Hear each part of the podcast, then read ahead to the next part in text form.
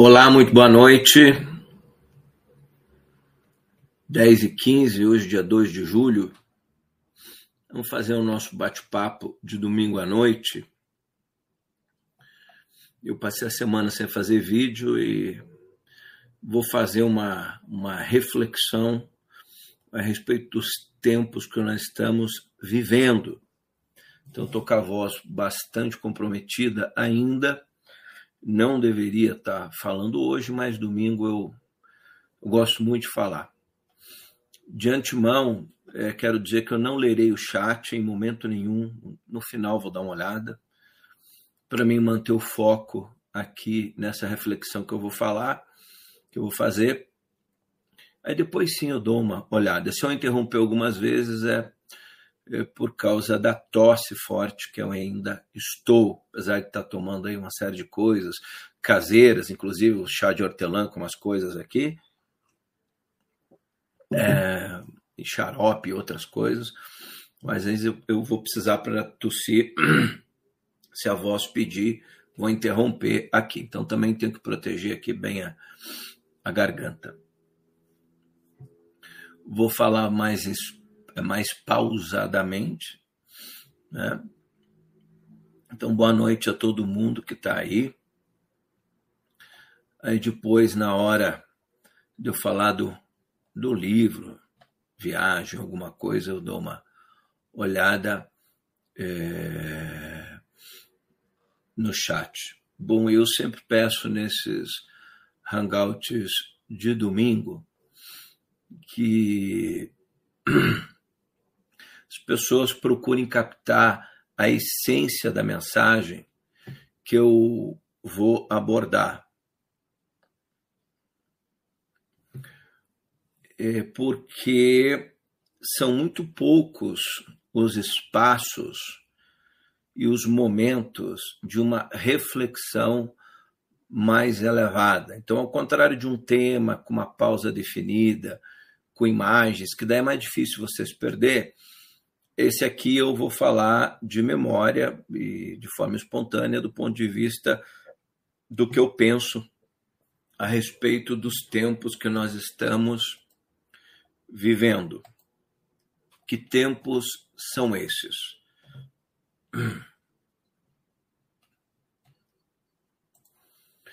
Eu coloquei uma enquete aqui. Vamos lá. Curitiba está muito seco, muito pó. E aqui em casa passou por todo mundo, a Marilda, Nicole. Por mim, só o Gabriel que não pegou ainda bem. Você acredita que o mundo já está se regenerando? Estará melhor ainda neste século? Tempos sombrios estão e duros chegarão? A luz só virá no final disso tudo.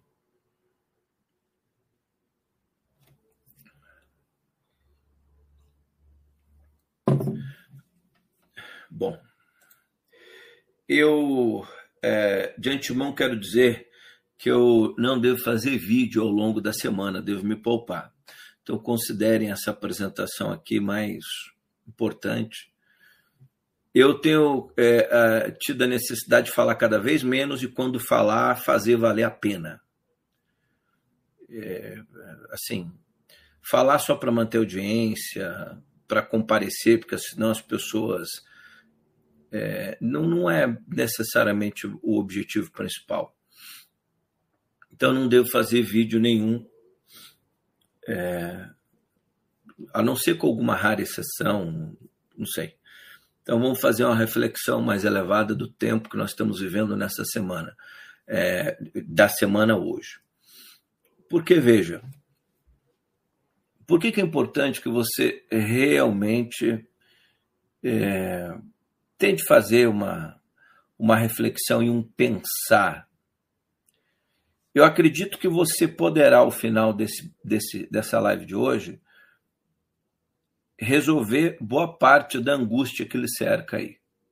Que as pessoas estão angustiadas. Internamente, eu sou uma pessoa muito resolvida, de verdade. Às vezes pode até não parecer, você está irritado, mas são as coisas do mundo, né? Internamente, no espírito e na mente, eu sou uma pessoa em profundo estado de calmaria, é verdade.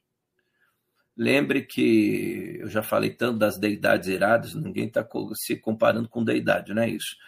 Mas que muitas vezes mostram uma face mais irada para que as pessoas possam prestar atenção e se corrigirem.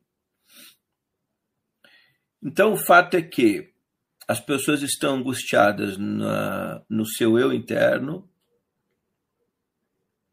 no seu ambiente familiar, no seu ambiente de trabalho e no mundo. Tem algumas causas e, e nós agimos é, do que, do, as causas do que está ocorrendo e nos falta sabedoria para saber viver nesses tempos. Como viver, nós já recebemos. Você veja que as instituições religiosas, as pessoas que falam de espiritualidade, a maioria delas não sabe do que estão falando.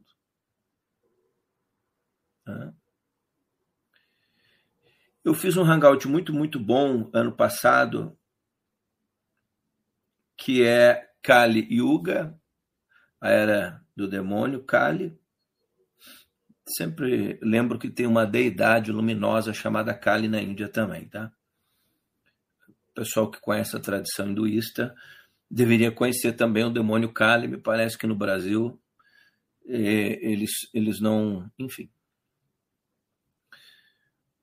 E esse hangout é muito bom, que ele aponta muito bem do ponto de vista das filosofias do Oriente o tempo que nós estamos vivendo. Essa semana, é, veja, eu não, não cito o nome das pessoas, mas eu faço alerta.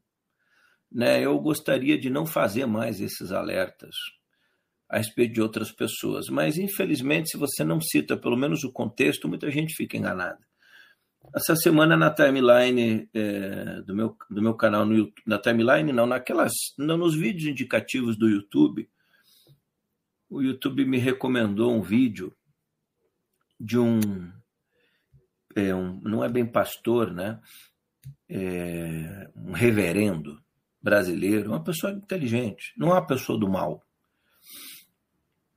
Um pregador aí protestante brasileiro.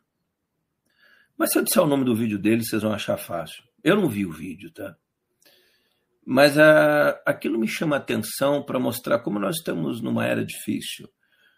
Aliás, eu vi um minuto e meio do vídeo, só para pegar a direção que ele ia, já entendi ele dizendo que os anjos, é, os demônios criaram religiões na Terra. Até aí tudo bem, eu acho que forças sombrias criam coisas ruins. Mas o problema é que ele coloca como religiões criadas pelo diabo filosofias como o budismo, por exemplo. É a única forma de eu não me indignar mais com essas coisas, e acredite, eu consegui superar isso a custa de muita dificuldade, nada mais tira a minha paz de espírito, até porque a gente viveu no Brasil nos últimos tempos. É, eu aprendi uma coisa muito importante. Hoje eu faço uma leitura diferente da minha passagem daquele período de quatro anos atrás, do momento político conturbado que o Brasil viveu. Hoje eu entendo o que foi. Isso foi uma, uma, uma preparação elevada para o tipo de trabalho que eu faço. Então, essas coisas não me tiram uma paz de espírito mais, porque eu percebo a extremada ignorância. Mas é importante que a gente fale delas, porque os tempos são muito duros. Bom, nós, e não só o, o budismo, né? então, como eu estou falando do hinduísmo, nós somos uma, uma população. É, nós precisamos parar de falar que o Brasil é uma nação cristã. Esse é o primeiro ponto. Nós só poderíamos nos curarmos, a gente só poderia se curar se a gente, de forma honesta, dissesse que nós jamais fomos uma pátria cristã. Enquanto a gente se enganar, o Brasil cada vez pior ficará. Ah, no, na história da Índia, naquele tem uma aula para os membros, que é a aula de número. Aliás, venha para a nossa área de membros. Eu fiz uma aula no dia 2 de fevereiro desse ano, das mais importantes de todo o tempo da área de membros. O que é a nossa área de membros? Eu tenho me esforçado para fazer da área de membros aqui do canal Oceano Giacomitti a área de mais elevado nível de conhecimento existente no YouTube no Brasil. Isso não é arrogância, é o meu propósito. Eu não estou falando que é o maior. Maior não somos, não seremos, jamais seremos, porque conhecimento, seja ele qual for, jamais será grandioso. Então, esse é o nosso objetivo para que a gente esteja, né, revele conhecimentos importantes. Mas eu gravei no dia é 2, 2 de fevereiro uma aula chamada Hare Krishna. Eu vou passar por dentro das tradições está nessa reflexão. Aula de número 98. Se as pessoas entendessem a aula de número 98, elas jamais precisariam voltar no meu canal ou em qualquer canal da face da Terra que fale de conhecimento. É desse jeito. Nem nunca mais nada e vai seguir sua vida, vai fazer outra coisa. Né? Mas precisaria manter aquilo que está lá uma constante na nossa realidade. Como é muito difícil para todos nós, então a gente vai continuar tentando entender as coisas. Mas é, a Índia fala de quatro grandes eras, né?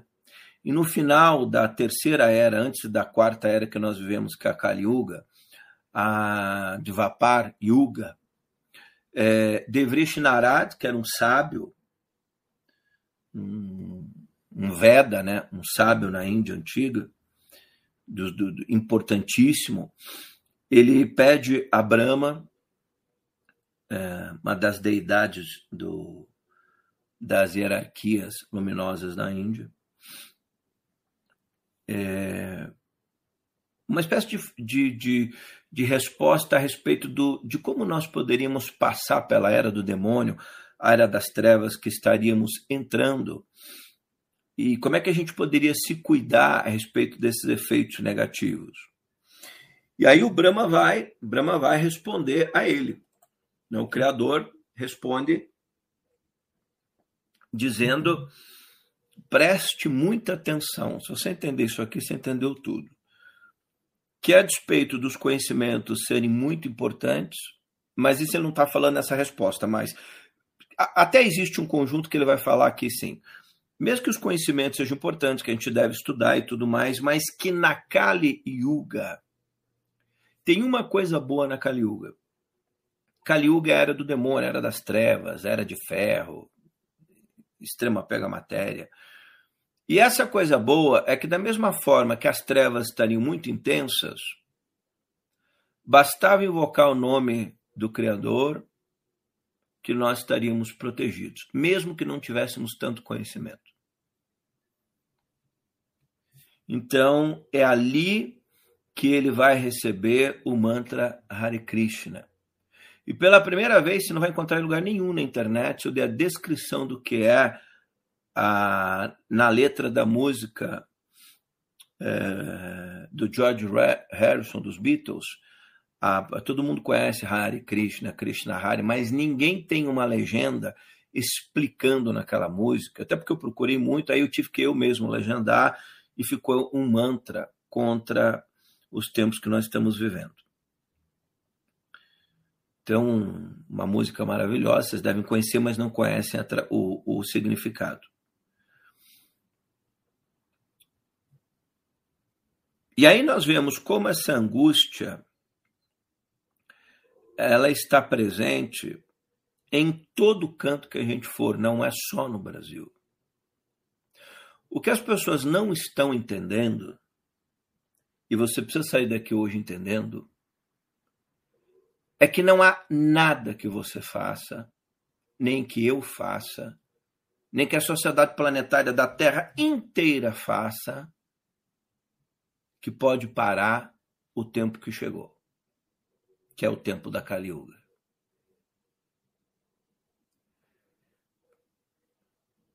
Você precisa entender isso. As falas,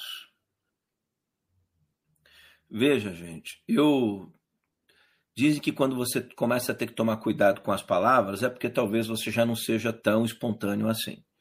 Mas no tempo que a gente está vivendo, você tem que falar e ficar explicando, porque não é para passar arrogância, dono da verdade. Não, não é esse o objetivo dessa fala.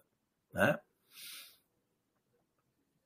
Deixa eu dizer uma coisa para vocês de forma sincera, e eu não estou dizendo que eu estou certo. Eu não vejo mais conhecimento elevado nesses temas que nós abordamos. Quase em lugar nenhum. Acabei de citar ali um pregador protestante, que até é uma boa pessoa, não é uma pessoa do mal, mas ignorante a respeito dos tempos que nós estamos vivendo. Os grupos místicos, espiritualistas, esse pessoal aí que as pessoas, né, são nossos irmãos, todo mundo, a gente deve respeitar todo mundo. Mas eu só acho que a pessoa que vai falar de conhecimento, ela precisa se capacitar. E o que as pessoas não fazem é se capacitar. Nós temos toda essa história aí, principalmente no Brasil. Você precisa entender que o Brasil não é um celeiro de almas iluminadas. As pessoas não estão né, no YouTube falando de conhecimento para lhe ajudar. Elas fizeram disso uma profissão, um meio de vida. Por que, que quando eu não tenho o que falar, eu não faço vídeo? Já, quem já percebeu isso? Aí eu sumo. Eu fiz muito vídeo no início do canal, tinha muita coisa para falar, mas eu já falei de, de tudo quanto é estudo, pesquisa que eu venha fazendo, eu tentei gravar vídeo para deixar isso para a posteridade. Mas assim, as pessoas não procuram se capacitar. E aí elas ficam nas redes sociais ou dando curso, é, ensinando você coisas que não servem para nada. Se você não entender isso, não adianta nada, você vai continuar angustiado. Então nós temos aí é, muita gente, por exemplo, em todas as tradições. Nós vamos pegar o Brasil. O nosso mundo está se regenerando de um ponto de vista daqui para o infinito, está se regenerando. Do ponto de vista daqui até o final dos tempos, nós vamos nos iluminar. O universo inteiro vai se iluminar. Mas vai demorar quantos bilhões de anos? Não sei. O problema é nós entendermos o tempo que nós estamos vivendo. Em todas as tradições, o tempo que nós estamos vivendo é de duríssimas provações. E quase ninguém mais se iluminaria. Então presta atenção. Não adianta você comprar cursos de iniciação. Você não se iluminará. Não adianta você pertencer a sociedades esotéricas. Você vai para o YouTube, compra aqueles cursos, 50 iniciações, não sei o que lá. Se você não entendeu o que está acontecendo no mundo. Mesmo compreender. Por que, que eu estou citando a tradição da Índia? Porque é a tradição mais antiga. E eles falaram disso há muito tempo atrás, muito antes do, do cristianismo existir, por exemplo. E quando você compara o que é a Kali Yuga com o que o Jesus fala, é a mesma coisa. Eu já desisti, para não parecer maldoso, de dizer que não existe cristianismo no Brasil. Né? Tento falar isso às vezes, eu acho que algumas pessoas entendem que existe são religiões. Agora, o, o que o Cristo ensina a respeito do caminho da espiritualidade não existe há muito tempo. Não é só no Brasil, é no mundo inteiro. Então, é, mas Jesus falou disso. Então, por exemplo, pre, preste muita atenção, porque eu, eu, eu creio que esse tipo de, de reflexão muito valiosa. E uma coisa que eu aprendi no meu canal é o seguinte: quem muito fala, nada sabe. Eu me obrigo a falar, porque eu sou o canal, o canal, e mesmo assim eu tenho falado cada vez menos. Você fala muito, não aprende nada. Os tempos que nós estamos vivendo são tempos de reflexão e de falar menos. Eu tenho exercitado isso na prática quando ensino a vocês. Eu fazia hangout quase todo dia. Passei a fazer quatro vezes por semana, três, duas, eu estou fazendo uma a vontade de fazer um por mês. é tempo de falarmos menos e refletir mais. E aí, se voltar à leitura dos textos sagrados, esses dias eu apareci no canal de uma amiga querida, ela não tem culpa disso, querida do ponto de vista de pessoa, né? Amiga minha da Marilda, da minha esposa. Depois eu fui dar uma olhadinha no chat por cima lá, e tem um pessoal lá me acusando de defender Deus no Antigo Testamento Bíblico e de defender a Bíblia. Pena que eu só vi isso depois, senão eu queria pegar o nome daquela pessoa mandar um presente para ela, porque já me acusaram de tudo, menos de, de defender o Deus da Bíblia do Antigo Testamento e de defender a Bíblia. Eu me senti lisonjeado. Aqueles que defenderam os textos sagrados estão entre os homens mais sábios da história humana na Terra. Né? Mas são os tempos que nós estamos vivendo. As pessoas não sabem mais o que são os textos sagrados. Elas não sabem a importância dos textos sagrados. De você ler os textos sagrados sem a interpretação de quem quer que seja. Você vai lá, humildemente, vai procurar o Sendu, vai ler os textos sagrados da Índia, você é budista, vai conhecer, por exemplo, é, a história de Padre Massambhava. Tem um hangout maravilhoso chamado Padre Massambhava, aqui de uns dois meses atrás no meu canal. Extraordinário levou um dos responsáveis por levar o budismo para o Tibete. O budismo não existia no Tibete. Isso há mil anos atrás, né? E aí ele é convidado para ir pregar lá e forças demoníacas, você precisa assistir esse hangout. O impedem, a tempestades, deslizamento de terra, a natureza se volta contra ele. Os demônios não queriam o budismo dentro do Tibete.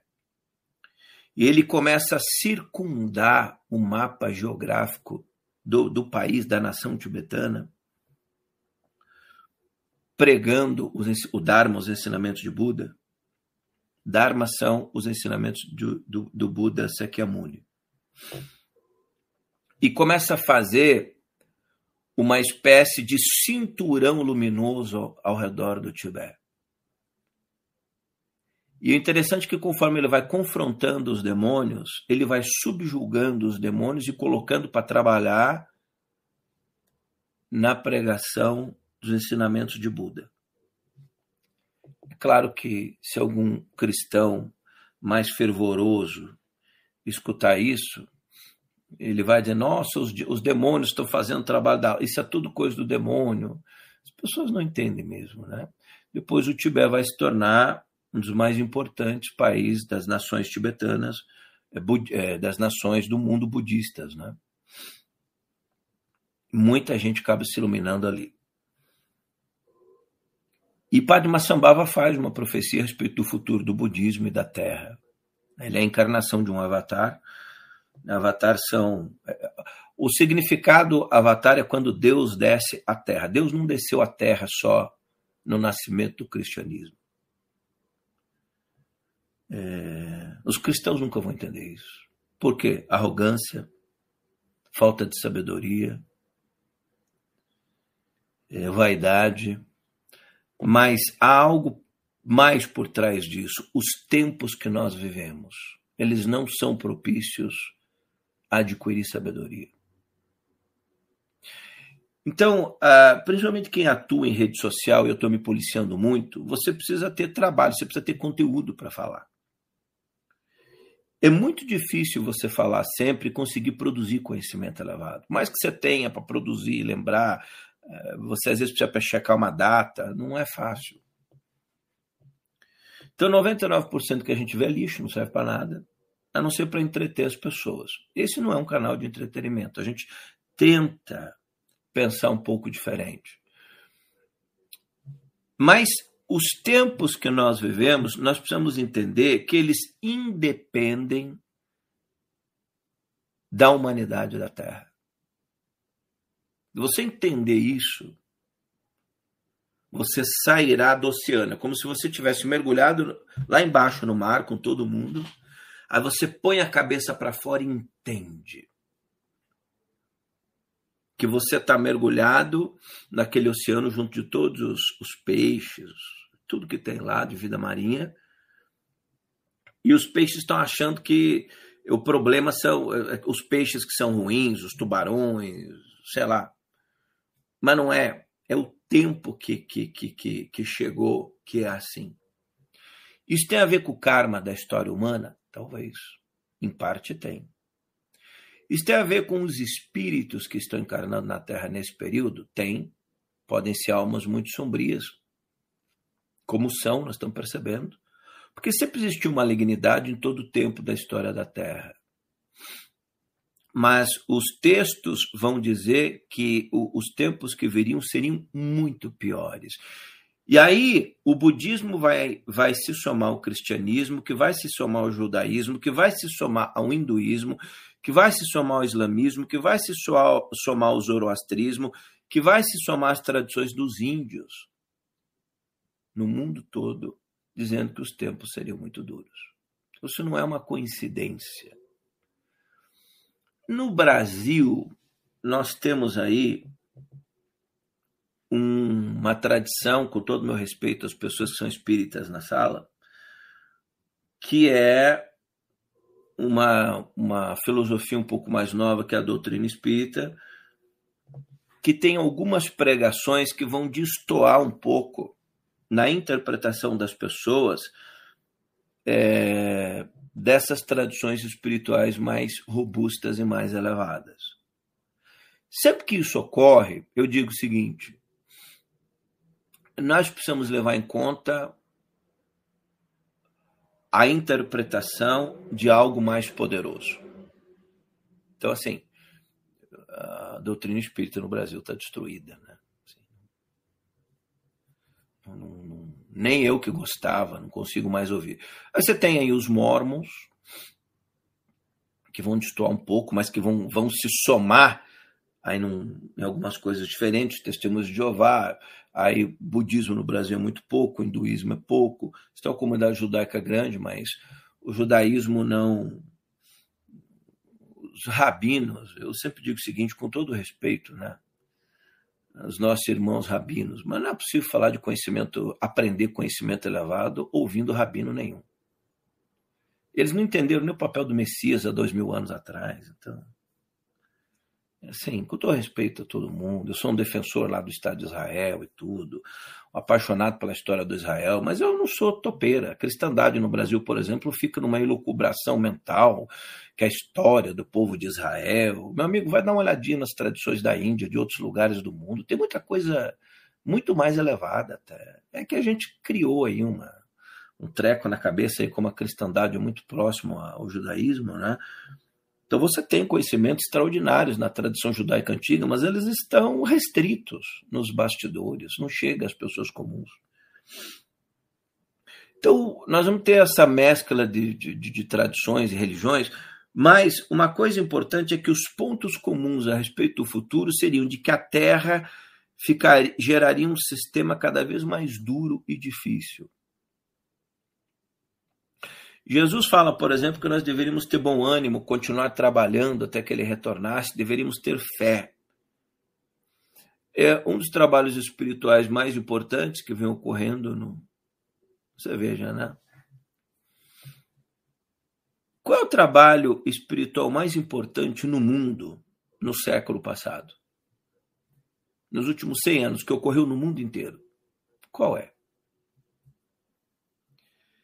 É, se nós pudéssemos pegar um, um trabalho espiritual que ocorre no mundo todo, ocorre no Japão, ocorre na Rússia, ocorre na Europa, nos Estados Unidos, no Canadá, no Brasil, por todos os países da América do Sul, na Europa como um todo, na Ásia, na China, qual seria? O brasileiro não percebe, não, eu já falei disso aqui, mas as pessoas não têm boa vontade de aprender. Ora, são as aparições marianas. Não há nenhum outro trabalho que esteja ocorrendo, mesmo quando eu falei do padre Massambava, que ele se manifesta fisicamente na Terra, né, mas depois é, foi um trabalho restrito ao, ao budismo no Tibete. É que era restrito, mas foi lá no Tibete, ele foi para o Tibete.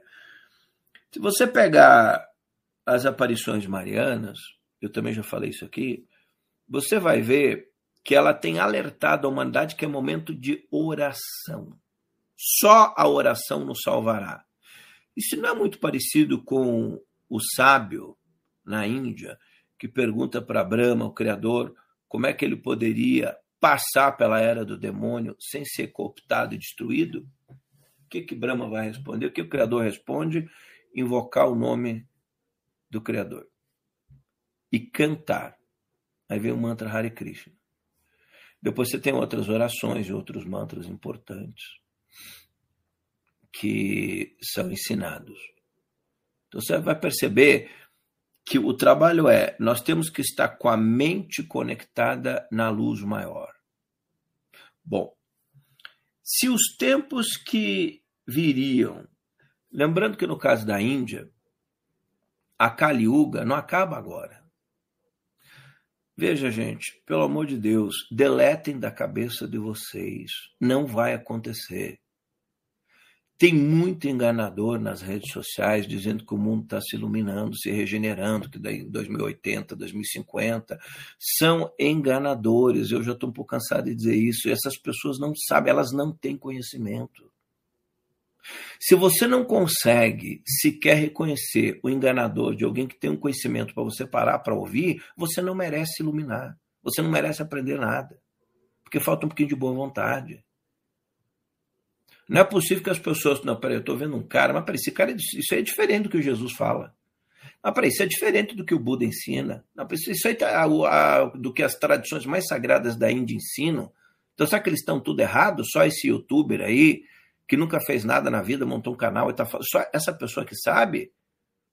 Será possível que as pessoas não tomem um chá de semancol? Não, estou ouvindo um médium, um canalizador. Isso nunca foi conhecimento elevado na história da Terra. Nunca em lugar nenhum. Por mais que o processo de receber mensagens espirituais elevadas exista, isso é restrito a profetas, a pessoas que. É, né, hoje em dia todo mundo recebe. É claro que não é verdade. Bom, então, a primeira coisa a nós entendermos é que o tempo que chegou não pode ser mudado. Eu estou horrorizado porque a democracia está enfraquecendo no mundo. Eu vou lhe dizer uma coisa: se prepare para ficar muito mais horrorizado. Esse é o princípio das dores. Não tem novidade nenhuma aí. Ah, eu estou horrorizado que as pessoas de bem serão perseguidas. Mas é assim. Eu estou horrorizado com a profanação do sagrado. É assim. As pessoas que nada sabem sobre religião espiritualidade se elevam em lugares elevados para falar disso, mas elas nada sabem. Está lá, os Vedas falaram disso, Jesus falou disso. Então veja bem, se, o que, que a sabedoria me diz? Porque aí o conhecimento elevado é importante. Se eu pesquiso, estudo e me capacito um pouco no conhecimento elevado, seja ele qual for, a primeira coisa que eu entendo é que o tempo que nós estamos vivendo é um tempo de trevas. Eu estou falando como um todo. Por exemplo, você pode ter o que comer, você tem sua casa, suas contas pagas, um bom emprego. Sei que tem gente que não, mas mesmo quem tem, percebe que está com angústia, porque não tem a ver com o dinheiro, a condição social que você vive, nem o que você pensa. A gente que vai na igreja o tempo todo, em vez de ficar mais sábio, fica cada vez mais surtado, cada vez mais enlouquecido. É o tempo que nós chegamos. Ah, o início da era da besta, a Kali Yuga, que é uma era bestial, né? A era da degenerescência, como o Buda vai falar, da degeneração.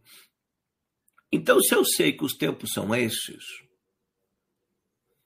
eu não vou perder mais tempo tentando mudar o mundo, nem lutar contra aquilo que eu não posso vencer.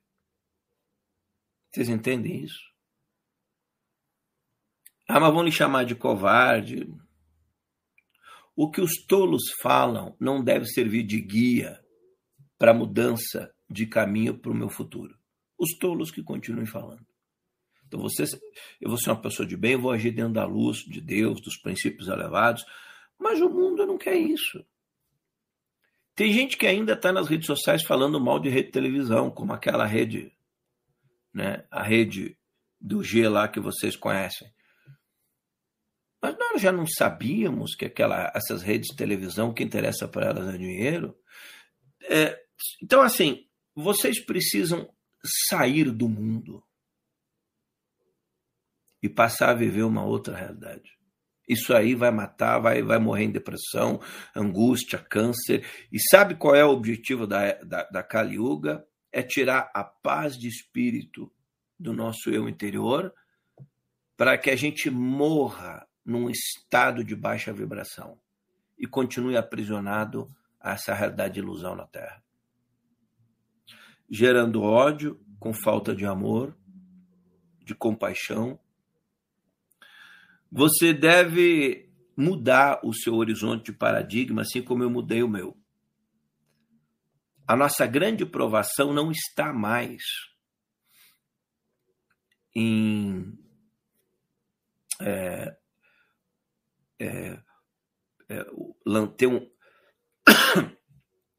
de, de lançar um olhar amoroso para as pessoas que a gente gosta, para as pessoas que têm a mesma afinidade que a gente, para os animais, para as árvores, para o planeta Terra. Amar o planeta Terra é fácil. Amar os animais, os cães, os gatos, os passarinhos é fácil. A grande provação do ser humano é o que estão tentando tirar de dentro das pessoas é o amor. Aquilo que cria o nosso corpo de luz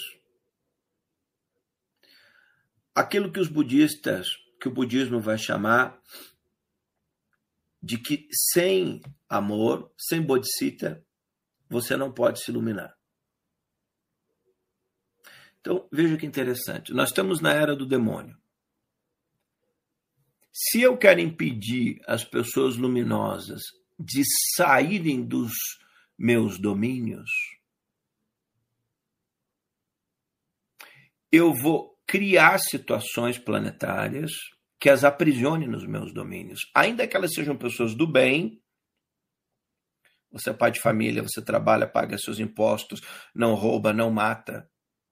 Sabe o que, que isso significa? Absolutamente nada. Se você não fizer uma coisa, irradiar amor e compaixão. Então, amor e compaixão será é, o item mais importante não é caridade. Caridade não é amor. Porque no Brasil há muita gente que diz que caridade é sinônimo de amor. Isso é mentira. Isso é a era de Kali, o demônio Kali, tentando desviar vocês. Que daí vocês vão ser caridosos, vão continuar indignados e vão achar que isso é amor. Caridade não é amor, tá? Já expliquei isso aqui. Então, para que nós fiquemos aprisionados, a gente vai gerar ódio, raiva, angústia, incerteza e vai morrer assim. E não morrerá na luz maior. O que, que significa? Nós precisamos aprender a olhar o mundo de trevas e a externar compaixão às trevas aí fora. É somente isso que nos salvará. Se você não entender e não concorda com isso, é porque você não entendeu nada de nada. E sugiro que corrija a sua visão, porque ela é míope. Você veja que Jesus foi crucificado pelos romanos. Não há, né? As únicas palavras duras de Jesus são contra os religiosos, mas não contra os romanos.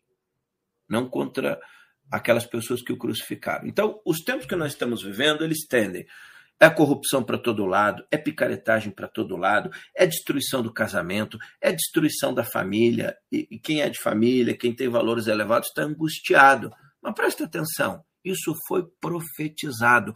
É que nós não temos a sabedoria. É como se alguém chegasse para você e dissesse o seguinte: olha, eu estou te mandando para um tempo, você você tem valores elevados, você é uma mulher de família, um pai de família, não só sua família biológica, mas uma família mais ampla, né? Mas tudo isso vai ser corrompido. E eu vou te colocar lá. Mas você é um ser da luz. Ora, se você já sabe que você defende esses valores e vai estar num lugar que esses valores estão sendo destruídos, a primeira coisa é que não vai tentar impor esses valores ao mundo que está destruído, porque não depende de você. Você não tem esse poder de mudar nada. Nós estamos vivendo um tempo, né, que as pessoas, não, você pode tudo, você pode conquistar todas as coisas. Isso é mentira. Isso é só para vender curso. Então, se nós sabíamos que os tempos que nós estamos vivendo seriam duríssimos, e em todas as tradições nos deram a fórmula de como nós passaríamos por esse momento e sobreviveríamos, não perderíamos a nossa luz, por que é que a maioria das pessoas ditas da luz está se perdendo, se consumindo em raiva, ódio, a respeito do momento que nós estamos vivendo? Aí é aquilo, teoria e prática. Veja, nós não estamos, nós estamos no iníciozinho desses tempos duros. É? E você tem uma parte da cristandade dizendo que a igreja de Jesus vai se retirar da terra a qualquer momento. Não vai. Não vai acontecer. Nós vamos passar. Primeiro que não é agora esse segundo retorno do Cristo, né? É um tempo ainda que vai demorar. nenhum de nós na face da Terra verá isso. Por quê? Porque há outros sinais, outras coisas que precisam se cumprir. Ah, mas o mundo está agora piorando. Uma Segunda Guerra Mundial estava pior, na Primeira Guerra, na Peste Negra. Teve momentos duros também na história da Terra. Então ela vai, vai, vai afunilando. Então, esse tempo que nós estamos vivendo, é um tempo de mergulhar no estudo dos conhecimentos, mas acima de tudo, na conexão com o Criador, com a fonte maior de todas as coisas, com músicas sagradas. Você vê que na área de membros eu trabalho muitos mantras, né? as orações sagradas. Quem está fazendo estudo comigo do Dr. Hurtak, do livro do Conhecimento das Chaves de Enoch. Esse mês, julho, agora na próxima lua cheia, vamos ter mais uma aula. Uma oração mais maravilhosa que a outra. Então, isso vai nos aproximando de uma conexão de frequência luminosa mais poderosa. Quanto mais ira você produzir, está vendo aquele político que rouba? Próxima vez que você vê-lo na televisão, tente não sentir nojo. Tente sentir compaixão. Sabe por quê? O que o espera para além das fronteiras dessa terra é pavoroso. Está vendo essas pessoas se prostituindo à justiça? Tenha compaixão delas. O que as espera na eternidade é assombroso. Não pense vocês que as pessoas vêm para a terra, fazem o que quiserem e fica por isso mesmo. Eles, eu e você escolheremos as nossas ações e as nossas práticas, centavo por centavo. Jesus vai falar que nós ficaremos aprisionados e não sairemos das prisões espirituais até não pagarmos o último centavo, vintém. Está no, tá no Novo Testamento. Nós vamos ficar, essas, essas almas. Compaixão não é pena. Maria pede isso, Jesus pede isso, né? Por que, que eu devo sentir compaixão por Stalin? Pelo que muito provavelmente ocorreu com a alma dele depois de sair da Terra. Mas preste atenção. Acima de tudo, para que você mantenha a sua frequência luminosa. Que se você não sente compaixão, você sente raiva. E raiva faz cair o seu corpo de luz. Você imaginou seres luminosos? Tem uma mensagem espiritual. Está num, num, numa obra aí, uma, uma mensagem, uma coisa conhecida aí, que esses dias eu até brinquei lá com um dos moderadores do nosso canal, não lembro, que Jesus mandou uma mensagem dizendo assim que ele estava muito angustiado, estava muito difícil, desanimado. Você já imaginou Jesus olhando para a terra, ficando angustiado, desanimado? Que Ele falou dois mil anos atrás que tudo isso ia acontecer, então a única coisa que Jesus não estaria era desanimado, ele sabia tudo o que ia acontecer. Você já imaginou o Buda aparecer na Terra? Não, eu estou sem esperança nada. Há 2.500 anos atrás ele falou tudo isso que ia acontecer. Você já imaginou os sábios da Índia antiga, os Vedas, vindo hoje e reclamando do mundo como ele está? Assim, é, nós precisamos entender que os tempos que estão aí, eles são duros, e a Kali Yuga, ou a Era das Trevas, ela tem um objetivo muito interessante, que é impedir, esse impedir entre aspas, né, que as pessoas se libertem do mundo que nós vivemos, dos tempos duros que nós vivemos. Deixa eu lhe falar uma coisa.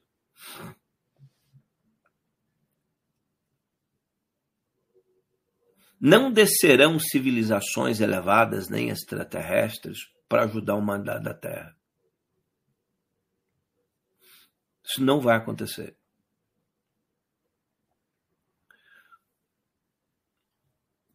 Não se edificará na Terra uma era totalmente regenerada. É, uma das palavras mais usadas nos últimos tempos é a palavra transição planetária. Mas há uma coisa interessante com essa palavra. Desde a primeira vez que eu ouvi, eu me pus contra ela. Como, como ela é ensinada, pelo menos, né? Porque transições existem o tempo todo.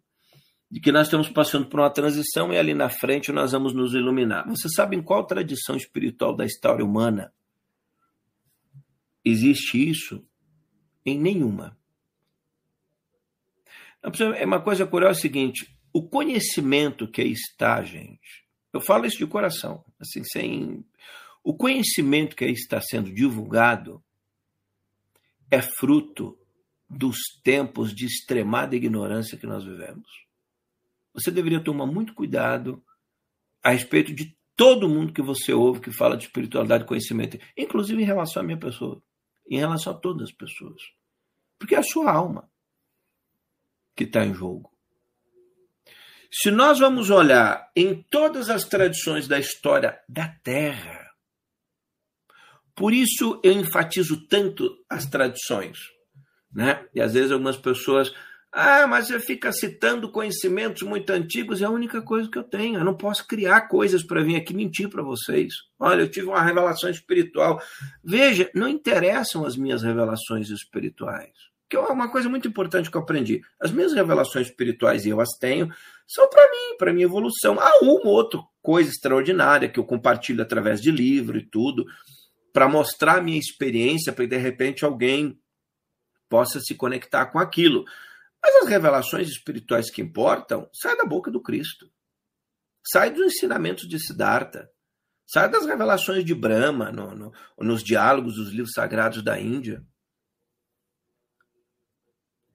sai do, dos grandes profetas da história antiga de Israel. Então, é, assim, não que não tenham conhecimentos novos, coisas novas. Acabei de falar do Padre Massambava no, no Tibete, mil anos atrás. Acabei de falar das aparições marianas. Mas veja, ali são coisas extraordinárias. Agora, a nível como as pessoas hoje nas redes sociais recebem espírito, Exu, sei lá, ET, isso, não, isso é o tempo da era das trevas que nós estamos vivendo que permitem as pessoas criarem essas coisas. E a gente deve ter compaixão por essas pessoas também. Olha, é, eu é, tenho uma, uma postura muito dura contra enganadores e contra pessoas que não se capacitam para falar de conhecimento. Por quê? Porque uma pessoa ensinando mentiras está destruindo a mente de outras milhares de pessoas. Uma pessoa sozinha em casa acreditando um monte de mentira é só ela. Vai ensinar, é, se ela falar o gato não escuta, o cachorro não escuta. Se ela falar alguma coisa, a mãe dela vai mandar ele, o pai vai mandar cortar uma lenha, vai uma calçada, lavar um carro, passar vassoura, sabe? Não vai dar atenção então, mas um, uma pessoa que se posta na condição de um influenciador de ideias, porque as pessoas elas estão muito sensíveis. Como nós estamos numa era de muita angústia, qualquer pessoa que apareça falando qualquer coisa assim, a gente já quer acreditar. Alguém que quer receber uma mensagem. É, veja, não tem mensagem nenhuma nova, os céus estão em silêncio há muito tempo. Todas as mensagens espirituais, quase na face da terra, com exceção de meia dúzia, são fruto do demônio Kali, para tirá-lo do seu processo de iluminação. É duro falar assim, né? Ah, Alcione, tem muita gente boa em centros espíritas, esotéricos, igrejinhas, protestantes, você vai, não. Isso não quer dizer nada. Eles são muito bons, eles só vão para as redes sociais mentir, falar que outras tradições são, são tradições demoníacas, que só a doutrina delas é que é a verdade. Como é que alguém pode achar que essas pessoas são boas? A humanidade está confundindo Deus com Hitler e Stalin há muito tempo. Já pararam para perceber isso? Que a maioria das igrejas não, ou dos grupos e das seitas, não seguem a Deus, mas seguem um tirano. Deus não é um, um, um tirano, Deus, a gente precisa defender Deus, né? Vou defender Deus. Jamais. Isso é uma ousadia, uma petulância de quem quer que seja, mas apenas para contextualizar, nós estamos vivendo não é a era da destruição da família, é a era da destruição do, dos nomes sagrados, do nome de Deus. Seja no, na Índia. Você veja, o budismo, por exemplo. O budismo quase como um todo está destruído. Eu venho alertando isso há algum tempo aqui no meu canal. Por que, que eu venho alertando? É sabedoria minha? Não, aprendi isso com Siddhartha Gautama, o Buda. O budismo de hoje está destruído. E o cristianismo? Bem, Jesus disse que também o cristianismo estaria quase destruído. Veja, o que que esse, o que que, o que que o Cristo quer dizer? Você precisa se conectar a Deus. Você quer falar com Deus? Vai para o teu quarto, ora ao Pai que Ele lá te atende, você se acerta com Ele. As instituições falam diferente. Você vai estudar. Veja, há processos de conhecimento que precisa de alguém é, para lhe ensinar alguma coisa. Mas a sua conexão com Deus não necessita de intermediário. Então, por exemplo, ah, eu tenho uma conexão extraordinária com, com Cristo, com Deus, maravilha. Mas eu quero entender algumas coisas mais elevadas da história da Bíblia. Aí você pode procurar um curso, vou ler um livro, não tem problema. Mas a sua conexão com Deus tem que ser pessoal. Não pode depender de quem quer que seja. O budismo, por exemplo, você eu já tratei disso aqui. Como o budismo se afastou da possibilidade da existência de um Deus criador. E Buda nunca negou a existência do Deus criador. Aliás, a Índia vai falar que a manifestação de Buda é uma das manifestações de, é, de Deus, do Criador, é, para cegar os fanáticos da história da Índia a respeito da existência de um Deus Criador. É extraordinário isso. Isso eu nunca abordei no canal.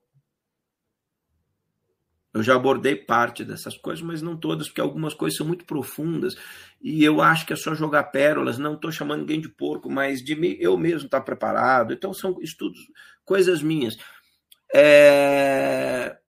Buda nunca negou a existência de um Deus criador, mas se você for falar com os budistas hoje, de forma peremptória, eles vão dizer: não, Buda diz que Deus não existe. É mentira. Você vê um budismo destruído.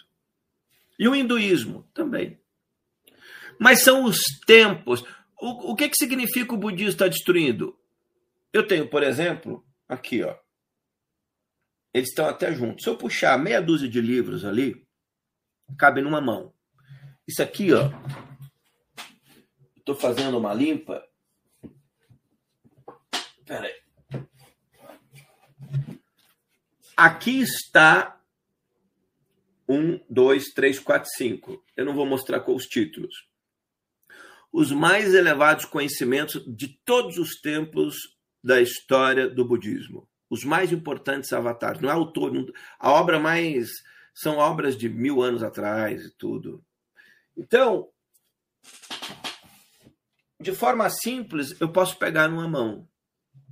Para entender aquilo ali, eu vou precisar de algumas vidas. Uma vida você não consegue entender. Mas eu preciso entender tudo aquilo? Não. Depende para que eu quero conhecimento. Então, é importante que a gente busque conhecimento elevado, mas que a gente tenha certeza que nós vamos morrer, não vamos entender tudo.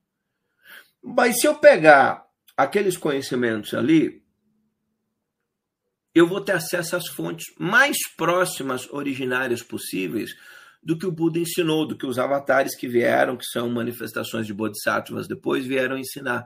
Bodhisattvas são almas praticamente iluminadas que, por amor e compaixão, vêm ajudar a, a, as outras pessoas na Terra. Uma espécie de João Batista ou do próprio Cristo, né? Cristo vem à Terra por amor e compaixão para ajudar a humanidade. Então, se eu entendo que eu, eu posso estudar, eu posso pegar uma Bíblia de Jerusalém e abrir aqui o Novo Testamento, está aqui o livro de Mateus, o mistério do reino dos céus. Está aqui. Pergunta de João Batista, é, João Batista e testemunho de é, que, que ele. Como é que é? Está muito escuro aqui. Pergunta a João Batista e testemunho que lhe presta Jesus. Eu posso vir aqui numa Bíblia de Jerusalém, que é o mais próximo que existe. Mais que isso não existe. E tentar entender no originário, no original, o que, que era João Batista, Jesus, sem precisar de uma Bíblia segundo Alcione Jacomite ou segundo algum padre, algum papa, algum bispo, algum pastor, algum médium espírita, seja quem for. E eu posso começar a estudar.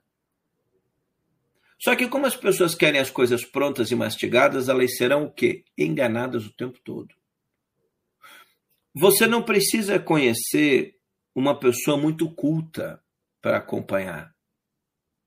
Mais importante do que alguém muito culto, você precisa estar envolto a pessoas que têm um compromisso com a verdade, não com a mentira. Eu, é mais importante você estar acompanhando quem tem compromisso com a verdade do que quem sabe muita coisa, porque quem sabe muita coisa profana tudo em acordo ao seu entendimento também. E há pessoas que sabem muito e têm compromisso com a verdade, mas o primeiro aspecto de acompanhar alguém, aquela pessoa tem um compromisso com a verdade, como é que eu sei? Acompanhando. Então, se eu, se eu conheço alguém que tem um compromisso com a verdade, nos tempos da Era Kali, eu posso ali aprender algumas coisas com aquela pessoa. O ateísmo é fruto da Era Kali, da Era do Demônio.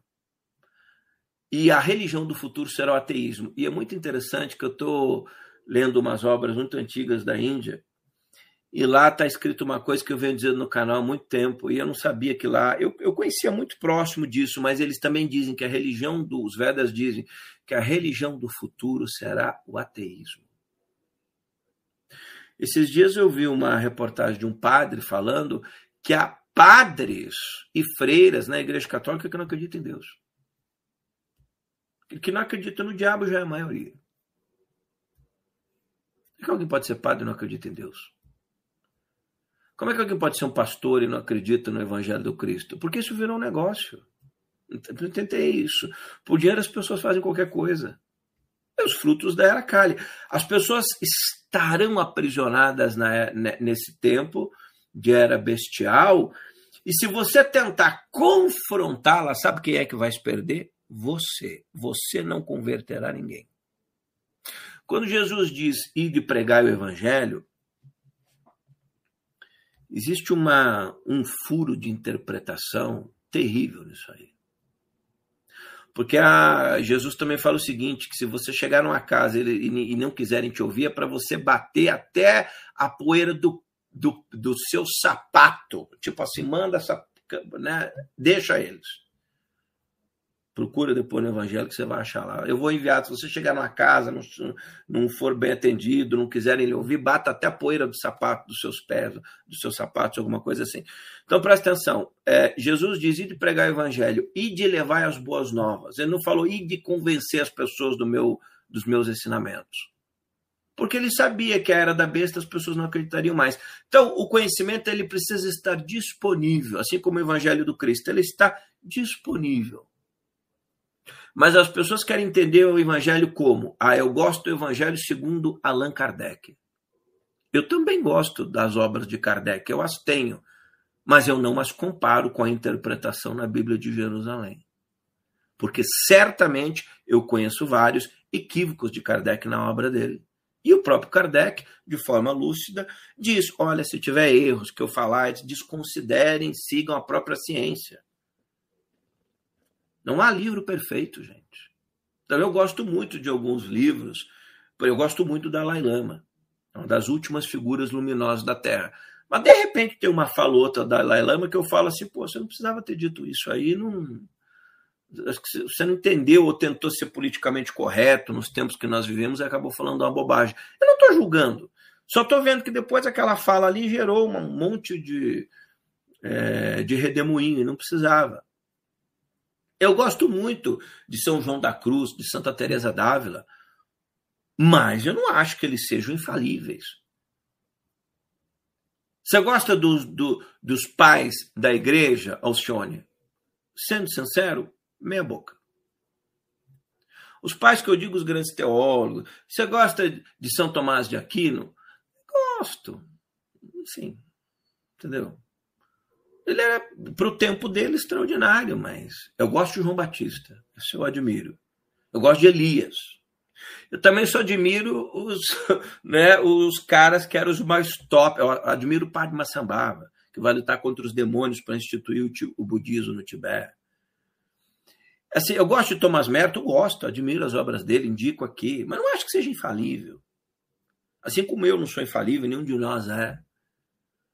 Mas essas pessoas certamente têm um compromisso com a verdade.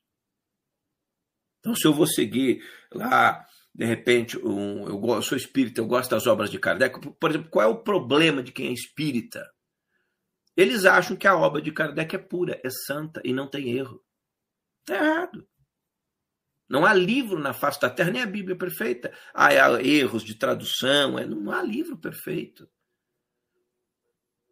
Eu gosto dos livros budistas. Não há textos perfeitos. Qual é o. Isso é o erro de todo mundo, né? seja cristão, espírita, budista, muçulmano.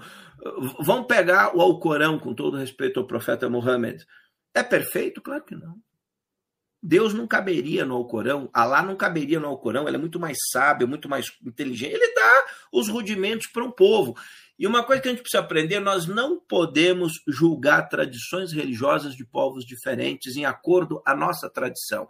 Eu, cristão, julgando o Islã. O livro, né, os ensinamentos sagrados do Islã. Não faz isso, não. Não seja como esses pastores enlouquecidos aí, ou quem quer que seja fazendo isso. Deus é maior que a tradição cristã. Deus não cabe dentro da Bíblia. Meu, pelo amor, tem gente que acha que Deus ah, não está na Bíblia, não existe. Isso é fruto da ignorância extremada da humanidade. Deus não cabe no hinduísmo. Por aí você pegar os livros antigos da Índia, que são extraordinários, não cabe, lá está 0,00001%. Mas aquele 0,1%, se você aprender 0,001% do 0,1%, aquilo já pode lhe permitir passar pela era das trevas sem o quê? Sem tombar. Sabe o que está acontecendo com as pessoas? É isso que nós precisamos entender. Se nós tombamos e morremos na escuridão, enfrentaremos tempos difíceis no futuro. A nossa alma em volta a trevas e tudo. Então, o objetivo é tentar nos manter luminosos, a nossa alma luminosa, as nossas ações luminosas, as nossas escolhas luminosas. Esse é o grande desafio das pessoas no tempo que nós estamos vivendo. Então, você é evangélico que xinga espírita, que xinga católico, que, que briga com muçulmano, que diz que só cristãos vão para o reino de céu, deixa eu lhe dizer, eu não entraria num céu exclusivamente cristão. Eu sou cristão, mas no sentido que o Cristo fala. Mas se eu morrer e me apresentarem um céu cristão, sabe qual será a minha resposta? Não, me manda para a terra que eu quero estar junto para ajudar os pecadores de novo. Inimaginável uma pessoa de alma luminosa conceber um céu em acordo com a sua tradição religiosa. O nirvana, o budista, ascendeu o nirvana, mas só budistas chegam ao nirvana. Não, não entro. Me manda de volta para qualquer lugar. Não é que eu não entro. Por quê? Porque será uma realidade luminosa injusta. Aquilo não é perfeição. As pessoas não entendem isso. E aí, numa era Kali, numa era das trevas, numa era bestial, num tempo de duríssimo manter seus filhos fora das drogas, as ideologias enlouquecidas, os políticos loucos, um país sem justiça, não é só o Brasil, não, o mundo inteiro. Os políticos cada vez mentindo mais. Gente, mas tudo isso foi falado, eu não me admiro com mais nada.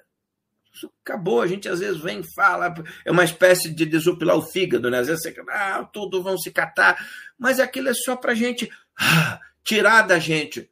Mas isso não é sabedoria. A sabedoria é em como eu me posto.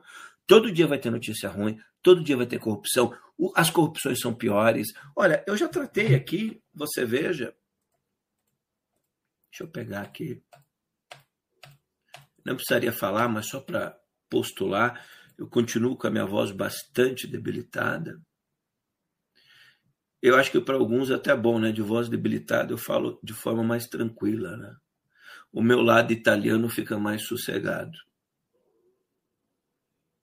É porque eu tô com o Homem Padme Hum de fundo ali, né? Sagrada joia do Lótus, bem baixinho, também cria uma vibração. É uma das orações que eu usei no curso Shambhala, das que eu mais gosto. Eu até tenho uma abertura no, no canal, às vezes, que eu coloco ela. Deixa eu só pegar aqui, ó. Ora, presta atenção. Eu não vou nem pegar da nossa Bíblia porque é mais recente. Eu vou pegar de um conhecimento mais antigo. Poderia ser também da Bíblia, mas eu vou pegar. Eu já, eu já fiz isso aqui, tá? Aqui, ó. Palestra do Alcione Giacomiti. Tá, peraí. Só um pouquinho.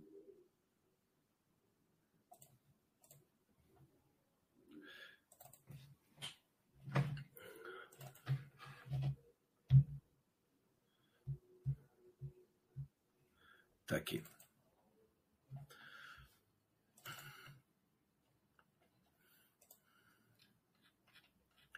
Aqui, ó.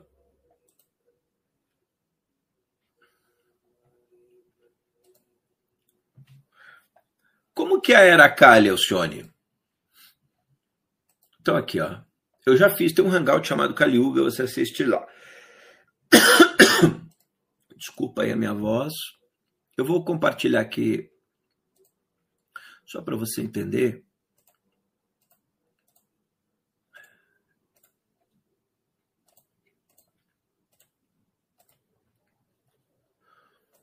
Que o Mahabharata, ou Mahabharata, é um dos livros sagrados da Índia. O grande livro sagrado da Índia, você vai ter o Vedanta, outros livros, etc. Né?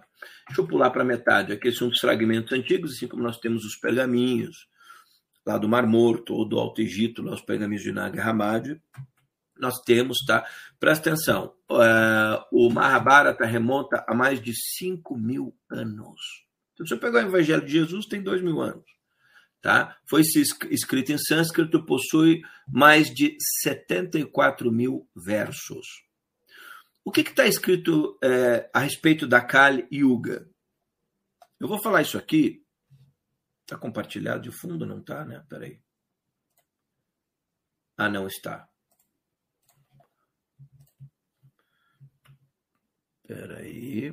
Por que, que não está aparecendo ali? Não, não está aparecendo. Só um pouquinho. Agora sim, vai aparecer. Está aqui.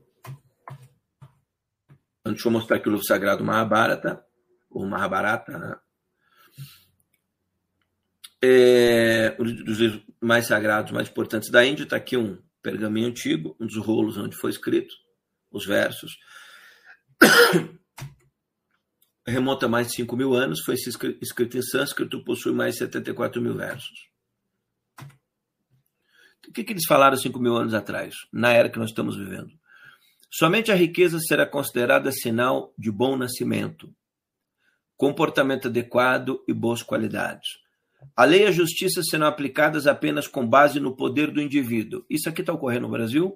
A lei e a justiça são aplicadas apenas com base no poder do indivíduo. Então, a nossa justiça depende do poder de quem ela está julgando. Somente a riqueza será considerada sinal de bom nascimento. É só a riqueza que importa hoje. Os cursos, mesmo que fala de espiritualidade, igreja, tudo, é, a única coisa que importa é você ficar milionário. Acelerei a voz, começou a tosse. Vamos voltar para o tom mais, an mais anterior. Homens e mulheres viverão juntos por causa da mera atração superficial. O casamento faliu. Não adianta você fazer passeata para preservar o casamento. Preserve o seu casamento. Ah, eu estou tão indignado, né? Porque o casamento está acabando. Eu não. Eu, tenho a sabedoria e o conhecimento de que isso aconteceria. Claro, surpreende a gente ver isso não é que surpreende, surpreende não, eu, é, quer dizer, impacta a gente, mas não surpreende, é isso que eu queria dizer. Não surpreende, porque isso foi escrito. O casamento vai acabar? Vai. E as relações humanas? Não tem mais amor. Vai acabar também? Vai. As pessoas vão amar as máquinas mais do que as, as mulheres e as pessoas. Ah, tá difícil para os homens casar. Tá, e daí? É o tempo que chegou. O sucesso dos negócios dependerá de fraudes. Aquela grande empreiteira que faliu o Brasil fazendo escândalos por toda a América do Sul, agora, essa semana, a justiça autorizou eles a participarem de licitações públicas no Brasil. Então, assim, as grandes corporações que são bandidas e fraudes, se a gente ficar olhando isso, a gente fica cada vez mais indignado. É perder a nossa paz e a gente perde a nossa salvação, entre aspas, tá? A nossa iluminação. Mas o sucesso dos negócios dependerá de fraude. me mostre a nação com mais milionários na face da terra e eu lhe mostrarei a nação mais pobre do mundo. A gente normalmente diz assim: os Estados Unidos são a nação que tem mais milionários. Então virou um exemplo para quem? Exemplo do quê? Da destruição do conhecimento elevado? O sonho americano é pesadelo do resto da humanidade. Será que nós não aprendemos nada ainda? Para manter o sonho do americano, eles precisam invadir, destruir nações ao redor do século. Não estou nem falando dos outros países, os outros também são iguais. Nações prósperas, prosperidade, a gente tem que medir além da questão de milionários. Os milionários são todos surtados, doentes, pessoas enlouquecidas. Você olha uma pessoa que tem dinheiro sobrando, até a roupa que ela veste, ela vira uma espécie de excrescência humana a comida que come é uma, uma, uma comida, ou assim, tudo vai virando, é o fruto da Kali Yuga. A feminilidade e a masculinidade serão julgados segundo a perícia sexual da pessoa. E a destruição da feminilidade e da masculinidade. Está tudo escrito. Por que, que nós estamos surpresos? Sabe por quê? Porque as pessoas não estudam, não se capacitam. E um homem será conhecido como Bra, uh, Brahmana, ou seja, um homem sábio, um religioso, né? Apenas por usar um cordão. Então, os Brahmana, eles usavam um cordão como se fosse na igreja, ou uma Bíblia, ou você usa um, um, um hábito de um padre. Não, eles são santos porque ah, está usando aquilo, então é santo. Não. A santidade está nas ações, nas palavras, como você age nas suas ações no dia a dia. Determinar-se-á a posição espiritual de alguém, espiritual de alguém apenas em função dos símbolos externos. Em base a este mesmo princípio, as pessoas mudarão de uma ordem espiritual para outra. É, eu virei evangélico, não dá, eu sou católico, virei espírita, esotérico, fui da maçonaria, pulei para outra ordem, agora virei muçulmano. Meu amigo, o problema não é a religião, o problema é você. Se você for um bom budista, você se iluminará. Se for um bom hindu, você ser um bom muçulmano, um, sabe? é que convencer as pessoas que tem que ser só aquele caminho. É empresa, meu amigo. É que nem disputa de churrascaria. Nós temos a melhor picanha deles, não presta. A nossa, um restaurante vegano. O nosso não tem produtos químicos, não tem veneno. O deles tem. É briga, é guerra, é dinheiro, é interesse. A dignidade do homem será seriamente questionada se ele não tiver um bom salário. Fala para mim aí. Você que tem gente que está me acompanhando, está em dificuldade financeira, cadê os seus amigos? Cadê a sua família? No máximo fica o seu cachorro com você. O último amigo que não abandona amigo é o cachorro, né? Você passa, o camarada tá um carrinho de lixo na rua, não tem comida. Mas é tem o cachorrinho, o cachorrinho tá lá atrás andando, ele dorme na rua, o cachorro dorme junto. Isso vai ficar você e o cachorro. Então, se você não tiver um bom salário, você tampouco será digno. Sai maltrapilho, entra num restaurante, em algum lugar, num shopping, te tiram para fora, você não tem nem dignidade. Será considerado um estudioso erudito quem for muito bom no falar e manipular textos? Eu, se fizesse, se eu quisesse montar uma instituição religiosa, já estaria multimilionário se eu estou no campeonato. A vida inteira falando de conhecimento, sempre muita gente acompanhando, e sem ter um nome nunca na história é, se envolvido em nenhuma mancha, não é fácil. Mas as pessoas profetizam, falam de futuro, que vai acontecer, ET vai descer, falam com o Espírito, toda hora está tendo revelação e nada se cumpre. Porque as pessoas são boas no falar. Isso aqui eu gravei um vídeo aqui no canal dizendo que as pessoas são cooptadas pelo instinto. As pessoas querem alguém eloquente no falar. Os sábios falam pouco. E falam de forma muito resumida é que os tempos que nós estamos vivendo de rede social, por exemplo, eu vou fazer uma live. Demora 40 minutos para as pessoas às vezes descobrirem que está no ar, então você precisa. Mas o certo, os conhecimentos. Claro, você vai fazer um estudo elevado, demora, né? Mas o, o, o, o pilar principal Moisés foi falar com Deus lá no monte, Deus revelou dez mandamentos, não deu 50 mil para ele. Ó, eu vou te dar 50 mil, escreve aí, desceu Moisés com um monte de livro caindo pela montanha, derrubando o livro. Não, foi dez. Jesus veio, ó, vou lhe dar um novo mandamento, amar os outros, né? Jesus traz redenção ao mundo e pede que as pessoas espalhem perdão, que é uma espécie de redenção, né? Quando você perdoa e é, envia é, vibração de amor e compaixão, o benefício maior não é para a pessoa que você está enviando, é para você mesmo.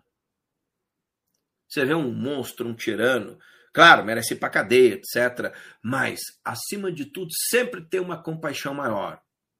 Não, tem que matar, mata todo mundo. Isso aí é vibração das trevas. Isso aí, o Brasil, por exemplo, nos últimos tempos foi inundado por vibração de gente que acha que vai resolver todos os problemas matando todo mundo. Deixa eu lhe dar uma triste notícia. Você mata, Deus manda de volta para nascer na Terra. E, e, e, e, em grande parte das vezes vai nascer do seu lado ou na sua família. E você vai ter que lidar com aquilo depois. Ou você pensa que viver uma vida só acabou. Tem gente que pensa que vai viver uma vida só, vai por viver do lado de São João. Você não vai viver no lado nem do seu gato, que dirá do, do apóstolo João, do, do Elias. Então, o, o, estudioso erudito que foi muito bom no falar e manipular textos. As pessoas pegam a Bíblia, elas acham de alienígenas a viajantes do tempo. E a manipulação dos textos. Em cada um desses textos existe um contexto de época, mas eu vou ler em acordo ao meu interesse. Não, eu, aqui está falando de Matrix. Não, mas não fala essa palavra. Fala assim, é que a tradução vindo não sei do que é Matrix. Pronto. Aí os Vedas vão falar: uma pessoa será julgada profana se não tiver dinheiro, e a hipocrisia será aceita como virtude. A hipocrisia é a maior virtude hoje. Eu vi um, um, personagem da justiça brasileira hoje que destruiu a justiça no Brasil, é, é, invocando, é, defendendo a democracia. Aí eu olhei aquilo e falei, puxa, isso é Kali Yuga. A que ponto nós chegamos da era Kali? O cara destruiu a justiça, mas ele defende a democracia. É hipocrisia. Eu vou fazer o que? Vou morrer? Aquele cara vai para o quinto dos infernos. E eu vou ficar emitindo raiva e xingando ele para morrer para o mesmo lugar que ele? Você já imaginou? Sabe o que vai acontecer? Você morre indignado, xingando e brigando com todo mundo. Você morre e ainda vai para o mesmo lugar daquele, da, daquela gente. Já imaginou? As regiões inferiores, purgatoriais. Porque você está cheio de ira, de raiva, de, de, sentença de morte, acha que vai resolver os problemas do mundo com metralhadora, pistola na cinta, esses discursos todos sem pé, sem cabeça. E tem gente que acha que vai resolver sem, também está todo mundo errado. Na Cali está todo, tá todo mundo quase aprisionado nesses bolsões de ignorância e tá aqui, o casamento será feito apenas por acordo verbal. Você encontra alguém na rua, vamos casar? Vamos. Tá? Não tem mais cerimônia sagrada, um juramento. É união civil. Lá se une, daqui a pouco não quero mais, troca, pega outro. Ah, ela encostou um dedo em mim. Não, não quero mais você, não, porque você não. Você fica muito tempo no chuveiro. Os, os momentos mais banais, porque não tem mais amor. E será considerado sagrado um lugar que, um lugar que constituir apenas de um reservatório com água num local distante, e a beleza será julgada pelo seu penteado. Ou seja, você está bela, com um penteado bonito, então isso que é a beleza. Né? Você olha para aquela, tanto homens quanto mulheres, né? noite, olha aquelas mulheres bonitas, bem arrumadas, tudo artificial. Homens bonitos, tudo boiola, tudo artificial. eu falar a palavra boiola, né? mas tudo bem. Mas é, é, é, a realidade, né? Tudo jogando no segundo time. E a gente gosta daquele visual, mas internamente é tudo podre. Tudo silicone, tinta, enchimento. Você vai comp... mulher vai comprar calça com enchimento de bumbum, para o bumbum ficar bonito. Homem, você não tem, você é pançudo, não se preocupe. A venda semana que vem, a calça que fará de você barriga tanquinho. Ah, e, e aí, para namorar, tem que ser no escuro, porque se acender a luz, o homem pula pela janela correndo, a mulher sai pela porta pelada correndo, porque assim. Né? É tudo ilusão. Encher a barriga se tornará a meta da vida. Para onde eu vou, não sei, mas irei de pança cheia e com as melhores comidas, as mais exóticas. Aquele que conseguir manter a família, preste atenção, acho que é o último aqui, eu separei só alguns, né? Aquele que conseguir manter a família será considerado hábil, e os princípios religiosos serão observados apenas por causa da reputação. Ou seja, se alguém consegue manter uma família hoje, que deveria ser uma coisa comum a todas as pessoas. Você casa, tem filhos, tem responsabilidade com sua esposa, seu marido, sua família, seus filhos. Mas nós chegamos num tempo que as famílias estão tão destruídas que quem consegue fazer isso, nossa, monta um curso. As pessoas pedem para mim montar um curso aqui no canal, para mim fazer lives. Como é que casa e fica com a minha pessoa 30 anos? Já bateu no filho? Nunca. Como é que a gente faz para fazer isso aí, para criar filho e nunca dar um tapa? Seus filhos usam droga? Não. Bebem? Não. Tem namorado? Não. Que idade eles têm? Cinco? Não. 14 e a outra vai fazer 18. Não namora? Não. Você não deixa? Não. Eles foram bem educados. Em princípios e valores. E tem treta de vez em quando, irmão, comigo, treta, mas a gente resolve ali no tom de voz. Então, né? assim, como assim? Monta live, curso para falar como é que fica tentando casado, como é que educa os filhos, que não sabem, não? E aí lança esse tipo de curso, vende um monte. Tem um monte de gente lançando esse tipo de curso que já casou três vezes. Como é possível? Até na hora de comprar alguma coisa, as pessoas são estúpidas. À medida que a terra se encher de pessoas corruptas, quem quer que, dentre qualquer das classes sociais, mostrar ser o mais forte, obterá o poder político. Então o mundo está cheio de pessoas corruptas. Sejam quem forem eles, os mais fortes obterão poder político. Vai passando por cima das leis, de tudo, né? Perdendo suas esposas e propriedades para tais governantes avarentos e desumanos, que não se comportarão melhor do que ladrões ordinários. Os cidadãos fugirão para as montanhas e florestas. É muito interessante isso aqui, porque sempre que eu falo de um tema parecido aqui no canal, as pessoas dizem que vontade de morar no meio do mato, lá na, na Noruega, na Nova, do lado das baleias, dos ursos. Ai, o sonho das pessoas é uma casinha no campo, longe da cidade. Eu não quero ver mais ninguém, só quero eu com, com as minhas galinhas, com os cachorros, com os gatos, no máximo a minha família As pessoas estão querendo fugir para as florestas. O que as impede é que elas têm que trabalhar para ganhar dinheiro. Nós viramos escravos do dinheiro.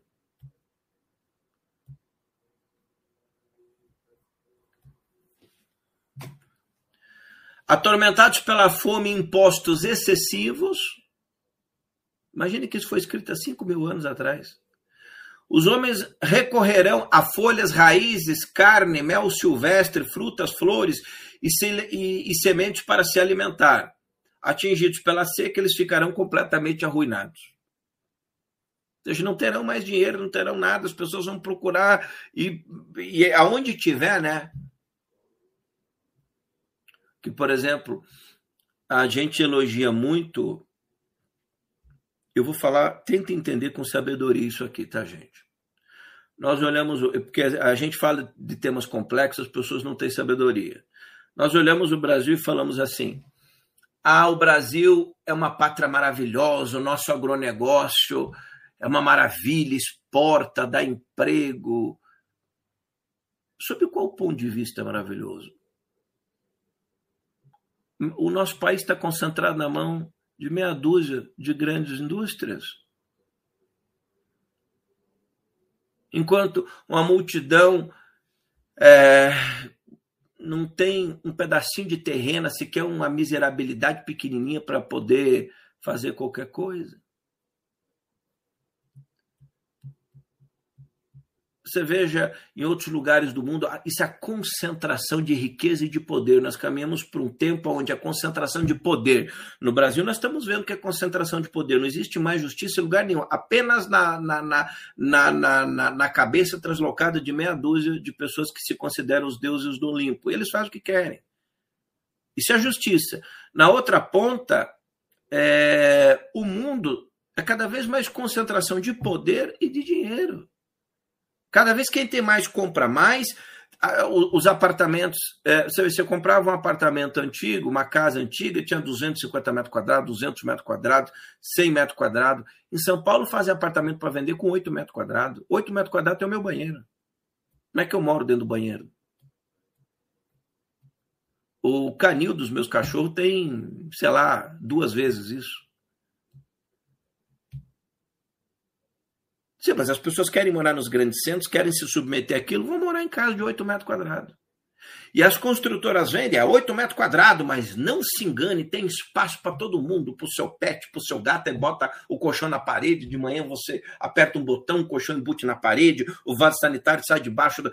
Isso é ilusão, manipulação, é, é a concentração poder. Aqui em Curitiba, por exemplo, os apartamentos, os condomínios, os prédios, há dois tipos de construção para quem não tem dinheiro e são construções terrivelmente feias, horríveis e pequenas, e, para uma elite que tem muito poder, espaço sobrando e que vale milhões, nem vale, mas vende por milhões. É a concentração. Enquanto isso, uma boa parte do mundo jaz no abandono completo. Vocês pensam que essas coisas não voltam para a gente? Volta. Eu cansei de dizer aqui que se dependesse de fazendeiro no Brasil, eles escravizavam eu, eu, eu conheço, eu tenho, é, eu, eu, tive várias, minha família toda, a gente sempre teve, assim, falar com cuidado, né, porque ninguém multimilionário, mas fazenda, propriedade, chácara, eu cresci pequeno vendo essas coisas, e a gente mais, mais modesto, mas meu pai sempre teve lá plantação, chácara, vendia lá para o Ceasa, etc., como não era a principal atividade dele, mas é, isso aí tudo bem, a pessoa tentando sobreviver, não é disso que eu estou falando. Mas é, como o mundo pensa o Brasil apenas com gado, com soja, com comida, a gente só não, não pensa outras coisas no planeta. Desde que as pessoas estejam com a pança cheia, está tudo bem, mas elas não têm mais dignidade, moram em casas horrendas, tem esgoto, 8 metros quadrados. Mas se elas tiverem um celular e internet, já comi, está tudo bem. E com a pança cheia. Então, prometa carro, não teve agora o governo aí não diz, então vamos baixar o carro, faz alguma diferença. Alguém que não pode comprar um carro mil que custa 90 mil, vai poder comprar porque custa 75? Quem não tem 90 não tem 75. E quem compra por 75 antes, não sabe o que está fazendo. É a picanha, não tem a promessa da picanha, não tem a promessa do. Então, assim, é, é o pão e o circo de Roma.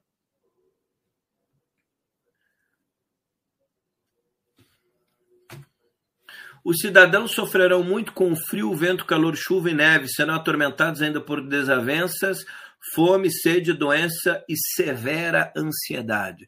Eu tenho uma aula enorme sobre isso aqui, é Kali e Uga. Tá? É que eu só peguei aqui uns 10 minutos no contexto que eu estou falando hoje. Está todo mundo ansioso. Quem está solteiro está ansioso. Quem está casado está ansioso. Quem tem emprego está ansioso. Quem está desempregado está ansioso. Você veja, nós chegamos num, num ponto, isso, eu, eu, Alcione Giacometti, eu não acredito mais em ninguém, de nenhuma instituição do meu país nem da Justiça, nem de Câmara de Vereador, nem de deputado, nem de, de Senado da República. São todas organizações inúteis. Senado da República serve para quê? Para dar emprego para uma cambada de vagabundo. Não podia ter falado essa palavra nesse hangout, porque aí eu já começo. É aquilo que eu te falei. Você começa a falar, o que, que acontece? Tudo frequência. Aí você sai da vibração elevada. Aí entra em cena a indignação. Se é só o momento a indignação, não tem problema. O que não pode é contaminar o nosso dia a dia. O mundo inteiro, não é só o Brasil. Por que serve Nações Unidas? Para que, que serve? Tem tanta instituição no mundo.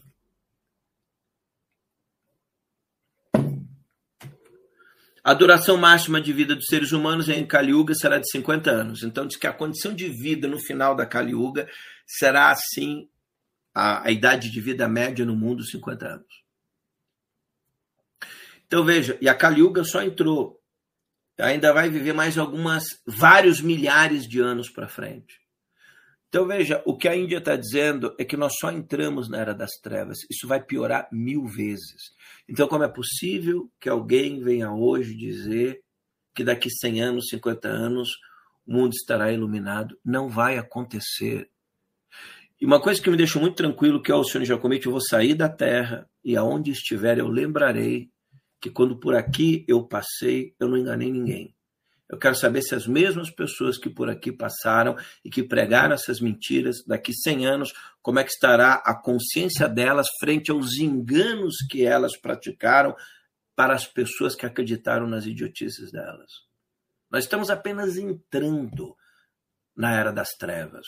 Mesmo do ponto de vista da cristandade, a era da besta, o anticristo já se manifestou? Não. Todo ano tem essa história. Não, anticristo, não. O anticristo final, você tem vários anticristos, né? O próprio é, Hitler, Stalin, você tem vários, né? Mas o anticristo da era da besta, não.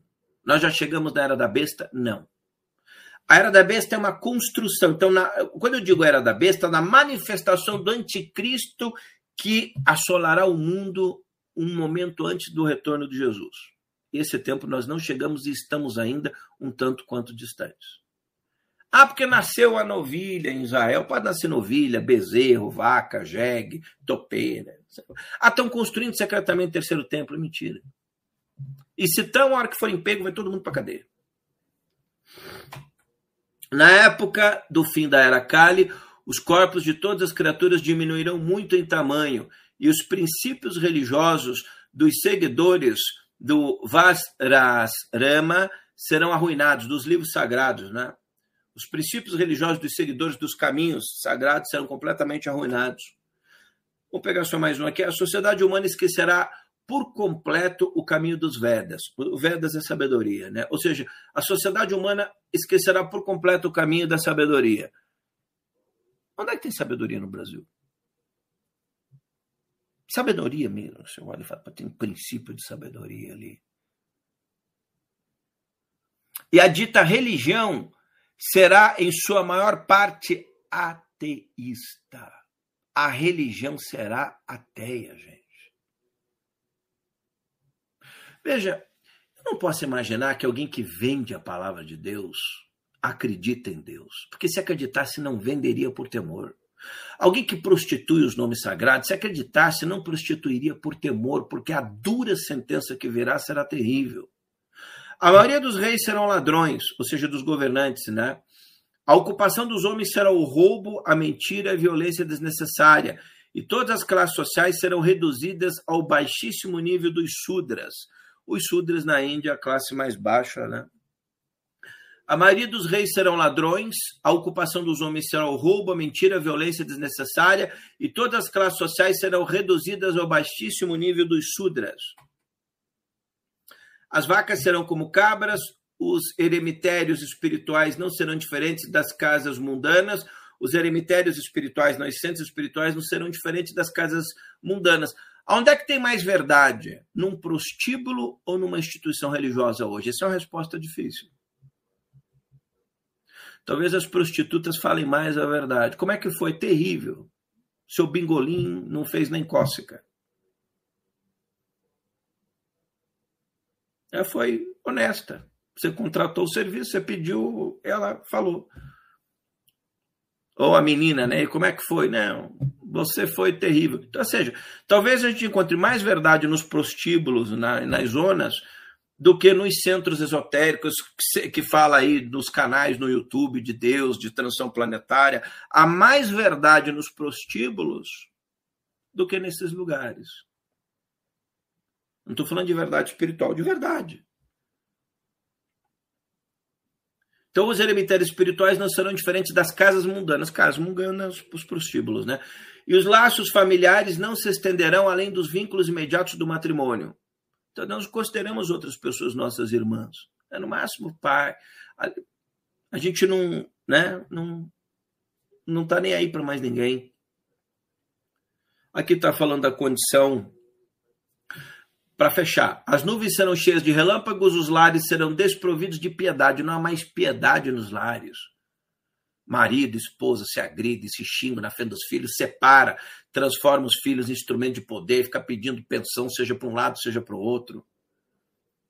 Porque não pense que é só a mulher que pede pensão para homem, é homem que pede. Eu tenho um casal amigo próximo aí, que a irmã deles, por exemplo, se estiver aqui me ouvindo, vai saber, não vou dar indício de quem é, que o marido está tentando extorquir a irmã, eles estão com o advogado, ele quer metade dos bens, senão não entrega o filho que ah, o juiz deu um filho para cada lado, mas o filho não quer, então você me dá metade dos bens. É assim, não tem mais piedade. E todos os seres humanos parecerão o quê? Asnos. Então a humanidade futura será parecida com asnos. Nesse momento, agora para fechar, as, quando tudo parecer perdido, a suprema personalidade de Deus aparecerá na terra. Quando os homens acharem que tudo está perdido, que acabou, o ateísmo impera, a profanação, Deus retorna à terra. Agindo com o poder da bondade espiritual pura, ele salvará a religião eterna. Mas o Senhor Vishnu, falta um H tá? A suprema personalidade de Deus na Índia, o mestre espiritual de todos os seres vivos, móveis e inertes, e a alma suprema de todos nasce para proteger os princípios religiosos e para salvar seus devotos santos das reações da atividade material. Ou seja, vai nos salvar da atividade da matéria. A matéria nos corrompe.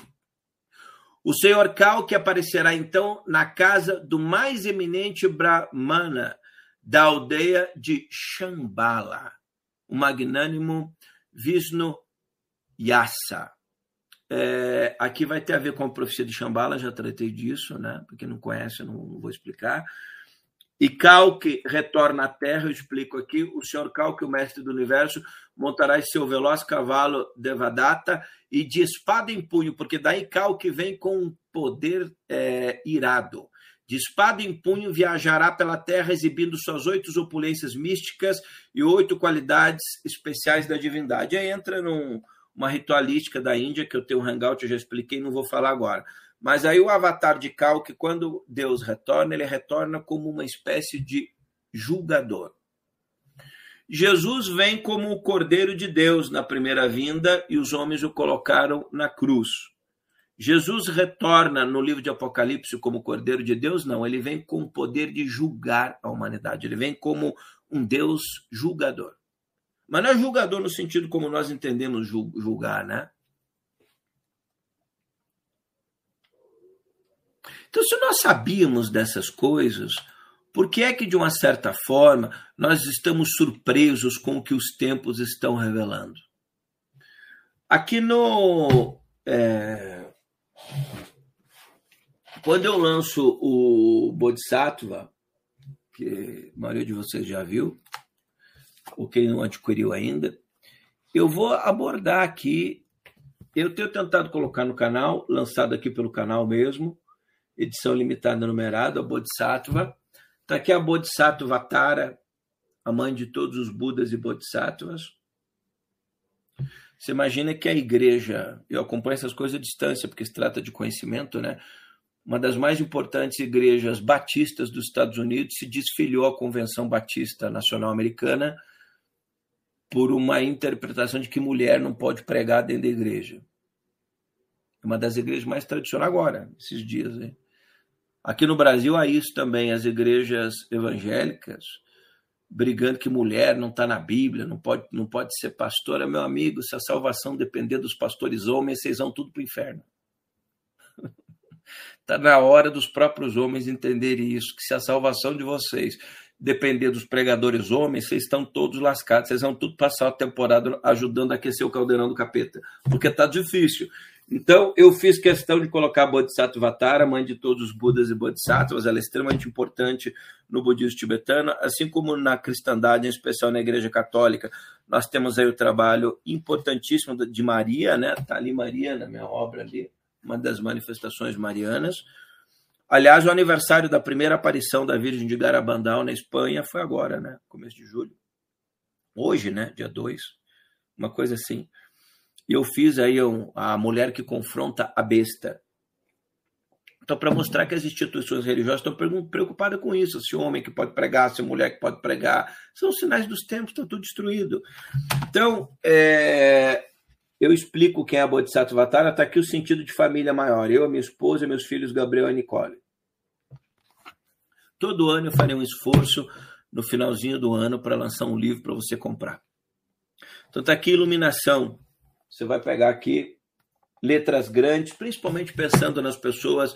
Eu já letra pequena estou tendo que usar óculos também, mas só a letra muito pequenininha. Você uma letra grande no livro. O que é se iluminar? Se iluminar é chegar ao estado búdico. Tornar-se um Buda é o último nível da jornada espiritual.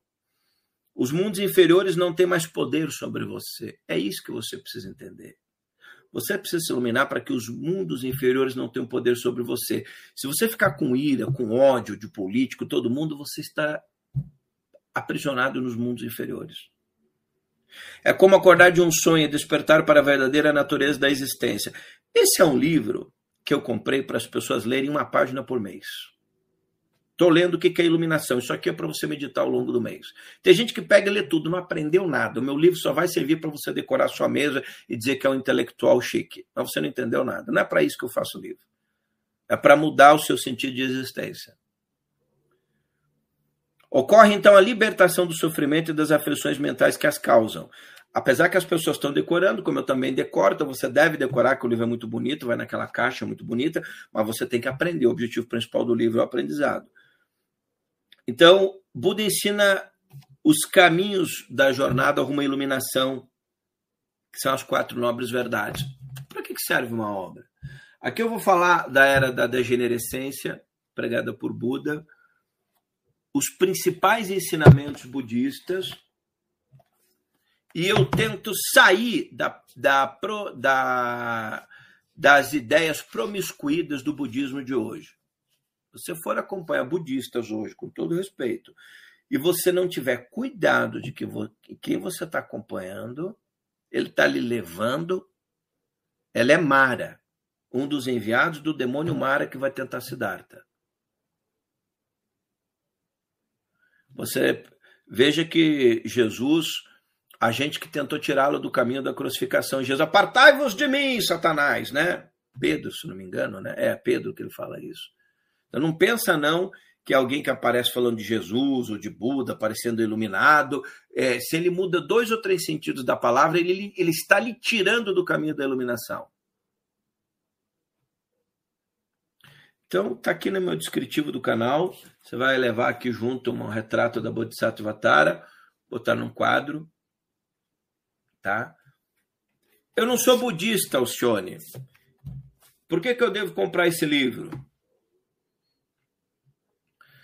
Se você é um cristão sincero e gosta de ler, você deveria comprar principalmente um livro desse, para que você não tenha o mesmo nível de inteligência dos outros cristãos brasileiros, que quando olham para as outras tradições religiosas, são completamente estúpidos e ignorantes.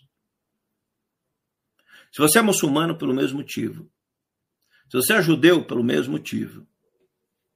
Ah, não, mas é, nós judeus somos o povo escolhido de Deus. Meu amigo, isso é uma conversa de papo furado, de botiquim de quinta categoria. Mas está na Bíblia, mas está na Bíblia também que os hindus também eram para contexto de época. O povo de Deus são aquelas pessoas, como diz Jesus, quem são os meus discípulos? Aqueles que seguem os meus ensinamentos. Senão Deus é injusto. A Bíblia tem uma série de metáforas que servem para o seu contexto de época. Né? Na época, o povo judeu que seguia os ensinamentos de Deus, que tentavam seguir no tempo de, de Davi, até depois da morte de Salomão, e o templo ser desperto e tudo mais, ser destruído, ali existia a sabedoria. Depois, ah, então assim, nós precisamos entender que o verdadeiro judeu está conectado a Deus, o verdadeiro budista, é, quando a gente fala judeu complicado, está falando de um povo, mas estou falando da tradição religiosa, né? Porque você pode ter não judeus que seguem o judaísmo, que não são de sangue judeu. Então não é de sangue que eu estou falando, estou falando de religião. Por exemplo, parte da, de igrejas pentecostais brasileiras ou neopentecostais são meio judaizados, eles se judaizaram, né? Você mescla o cristianismo com o judaísmo. É, se, então você deve conhecer não só do budismo, um pouco essa profecia de Kali Yuga, por exemplo. Sabe por quê? Você vai perceber que o que lhe ensinaram a respeito de Deus nunca foi Deus. Que o verdadeiro Criador do universo é maior que qualquer tradição religiosa na Terra. Se somar todas juntas é Deus? Não. Se somar todas as tradições da galáxia? Não. Nós recebemos, em acordo ao tempo, época e região geográfica da Terra, conhecimentos específicos, porque há os ciclos de transição das almas que encarnam na Terra. Essas almas vieram da onde? Então, as almas que estão encarnando hoje vêm de algum lugar. Que encarnaram no passado vêm de um lugar, pode vir de outro lugar. E cada época da humanidade, um povo recebe um conhecimento em acordo ao que era necessário. Por exemplo, quando Jesus veio à Terra, ele não falou de determinadas coisas, porque isso já tinha sido ensinado a Abraão, a Moisés, a Jacó, a Davi e tudo mais. Ele tratou de falar de outras coisas. Então, você vai levar um conhecimento extraordinário para sua casa, o livro Bodhisattva em busca da iluminação. Nesse tempo que nós estamos vivendo, é fundamental para que você não se angustie lendo essas notícias horrendas que estão aí.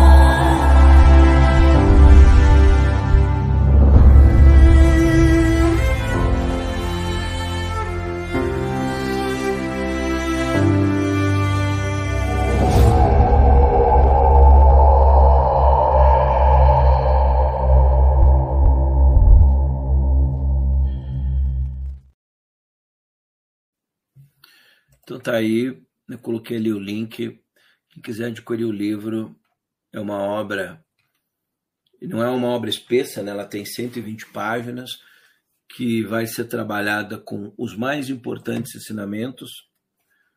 Tem uma introdução, daí que eu falo, longa, né? Aqui é Bodhisattva Tara, ela está na capa e tem uma outra manifestação dela, tem uma branca também, aqui é verde, tá? E ali ela está em vermelho na capa. Quando manifestada na cor verde, é a mãe de todos os Budas e Bodhisattvas, é a protetora do Tibete. Existem 21 emanações de Tara na Terra, da Bodhisattva Tara. Tara personifica a sabedoria perfeita e suprema de todos os Budas. É o mais puro amor e compaixão manifestos na Terra. É a mulher Buda que encoraja e inspira todas as mulheres, principalmente você é mulher, se você é homem também. Mas você devia conhecer a história da Tara, Bodhisattva Tara. Principalmente nesse momento duríssimo de desconstrução do papel da mulher.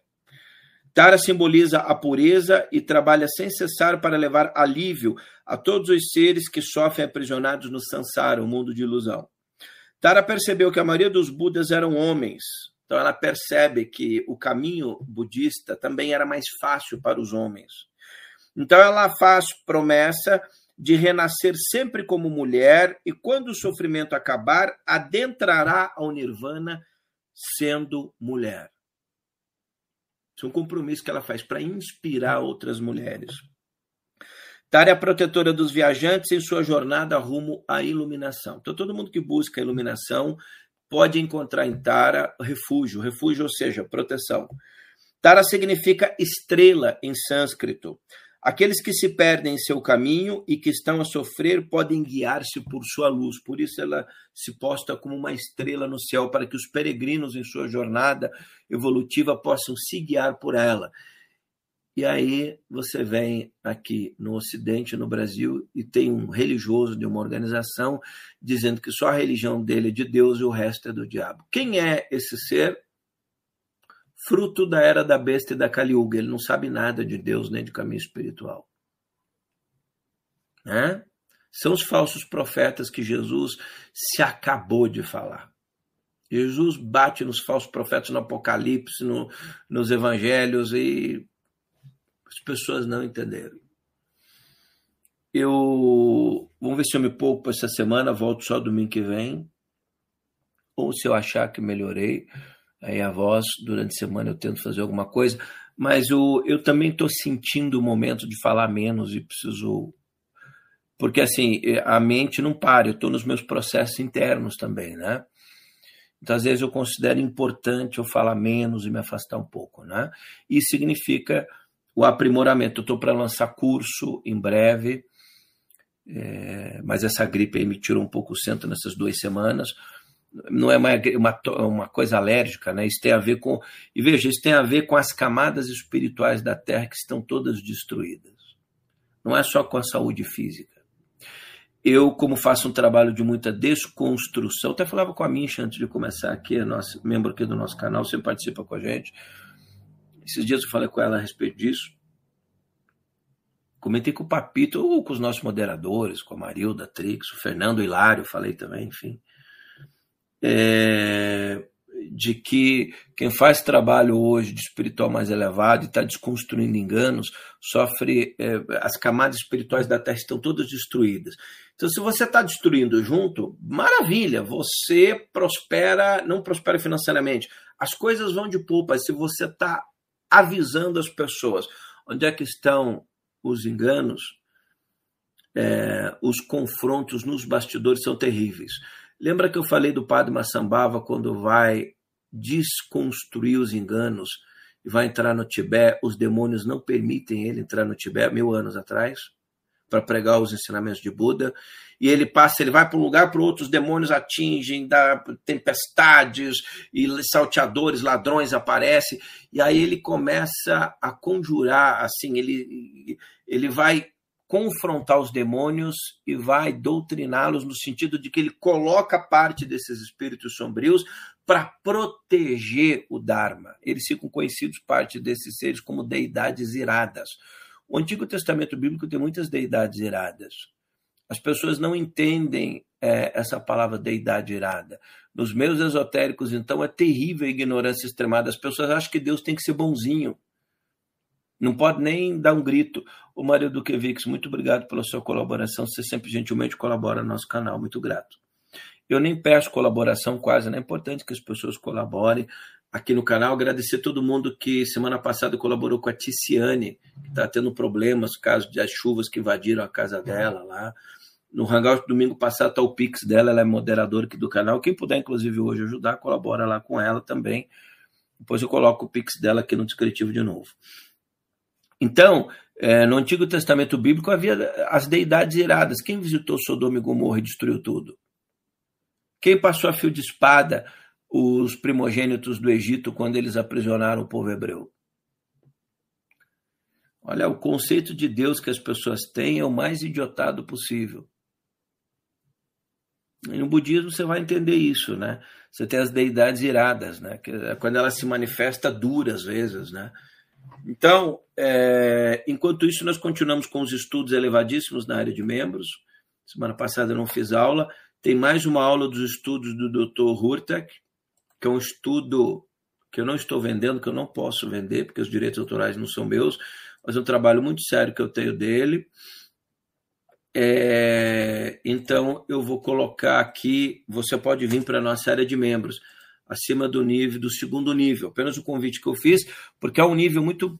Uh, o, o, primeiro, graça, só a partir do Shekinah que você participa dos estudos do Dr. Hurtak. E quando acabar, eu tirarei o estudo do ar, não ficará lá.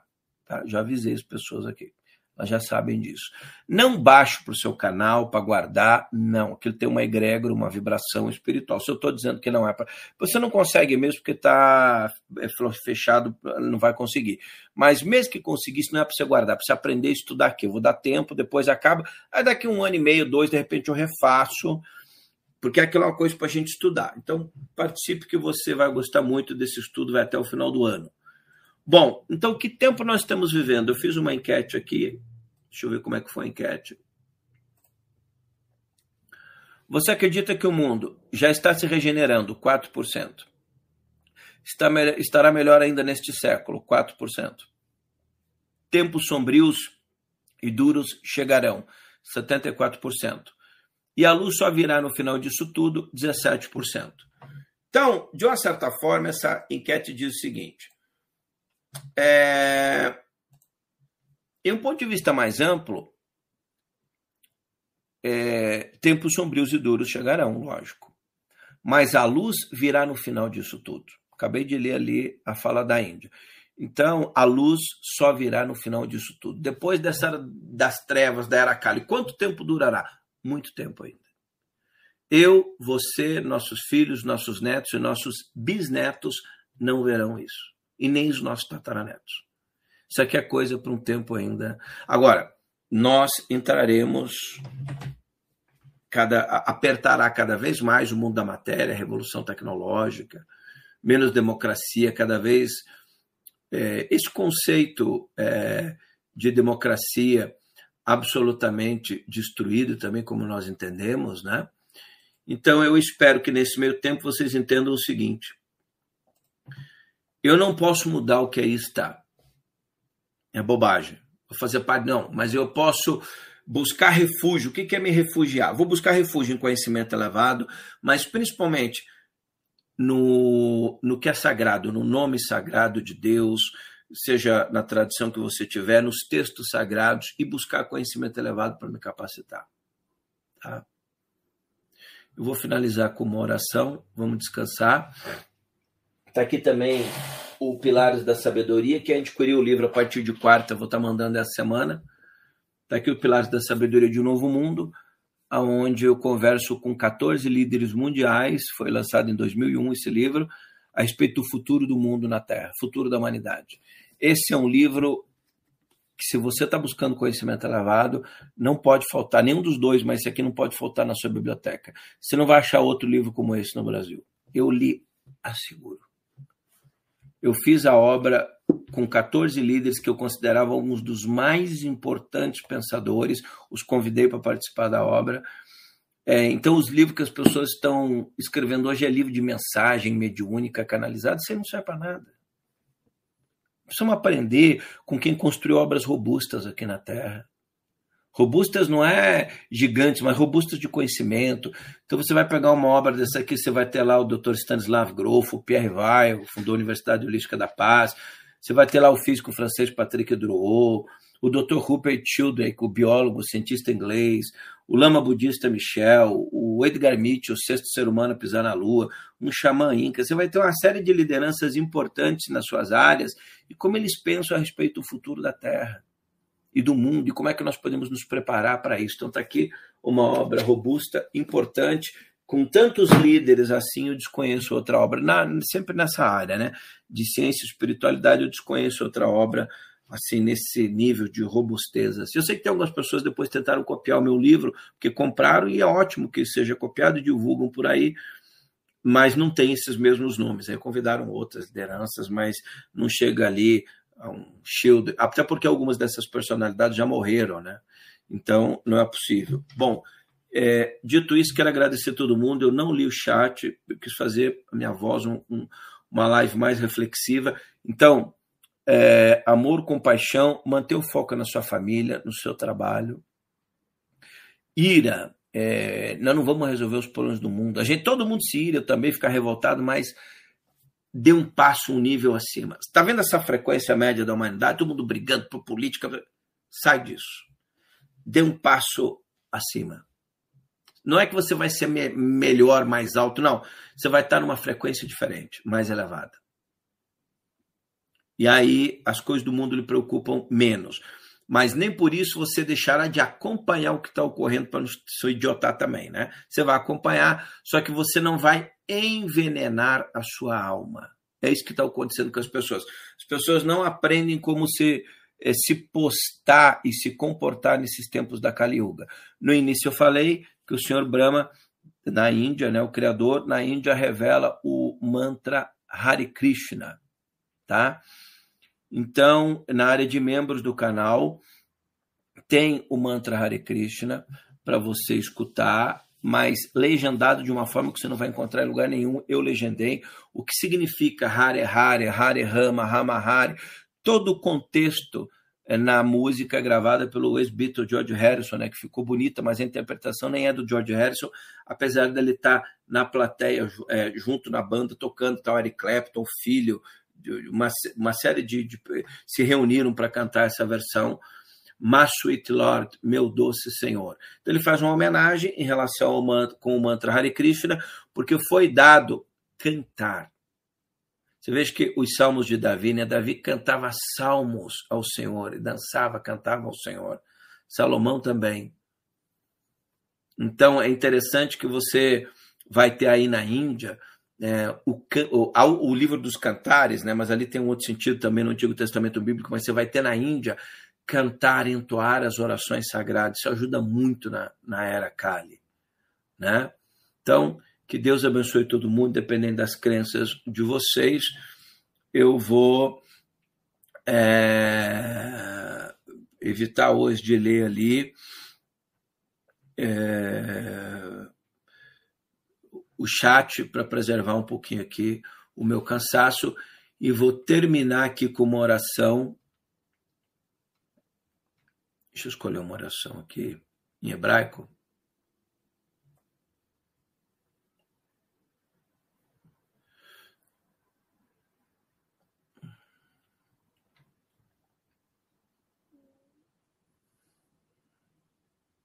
Vou terminar com a oração do arcanjo Micael, nosso guardião lá do canal, está lá atrás, aquele quadro grande lá, que é a proteção, o nome do arcanjo Micael, em hebraico é quem é como Deus? E a resposta deve ser: ninguém é como Deus. Então, o nome de Micael, há uma falange de seres, né? Veja que quando o padre Massambava tentou entrar no Tibete, haviam demônios que controlavam o Tibete. Quando o profeta Daniel, no Antigo Testamento Bíblico, ora, um anjo não consegue ajudá-lo, porque as áreas da Pérsia, aquelas regiões geográficas, estavam governadas por principados e demônios. Então o anjo vai até os céus superiores e invoca Micael, o grande, o primeiro guerreiro, o grande arcanjo, ele vem e confronta o chefe do principado da Pérsia. O mundo é dominado por principados e potestades sombrios. É um hangout de uns quatro anos atrás no meu canal, Principados e Potestades. Assista. Eles comandam o mundo, a era Kali. Jesus comanda de um ponto de vista da perspectiva. A humanidade é uma humanidade caída, jaz em trevas. Se nós não pegarmos, se você não pegar a sua tomadinha e não plugar na luz, meu amigo, a era Kali irá devorá-lo. Demônio Kali está aí nas redes sociais. Está no mundo. Sabe onde é que ela está? Eu vou lhe dizer onde é que Kali está. Onde que Maia, ilusão, onde é que o demônio Mara, que envia suas filhas né, para tentar, aqueles que buscam a iluminação, sabe onde é que está? Está no extremo apego à matéria. O que importa é dinheiro, é o poder. O que importa é, é as coisas do mundo, o que importa é vencer tudo quanto é curso, porque você pode ser maior, você pode vencer. Deixa eu lhe dizer, sai fora disso. Isso é armadilha de Kali, isso é Mara lhe tentando. Siddhartha, você pode ser um rei poderoso, você pode ter os reinos da terra. Isso é o demônio tentando Jesus no monte mais alto de Jerusalém. Os reinos da terra podem lhe pertencer. Estão aí os cultos, os conferencistas, os pastores, todo mundo lhe dizendo: os reinos da terra podem lhe pertencer. E a sua resposta tem que ser: eu não busco os reinos da terra, porque perto daquilo que eu busco, eles são como uma gota no oceano.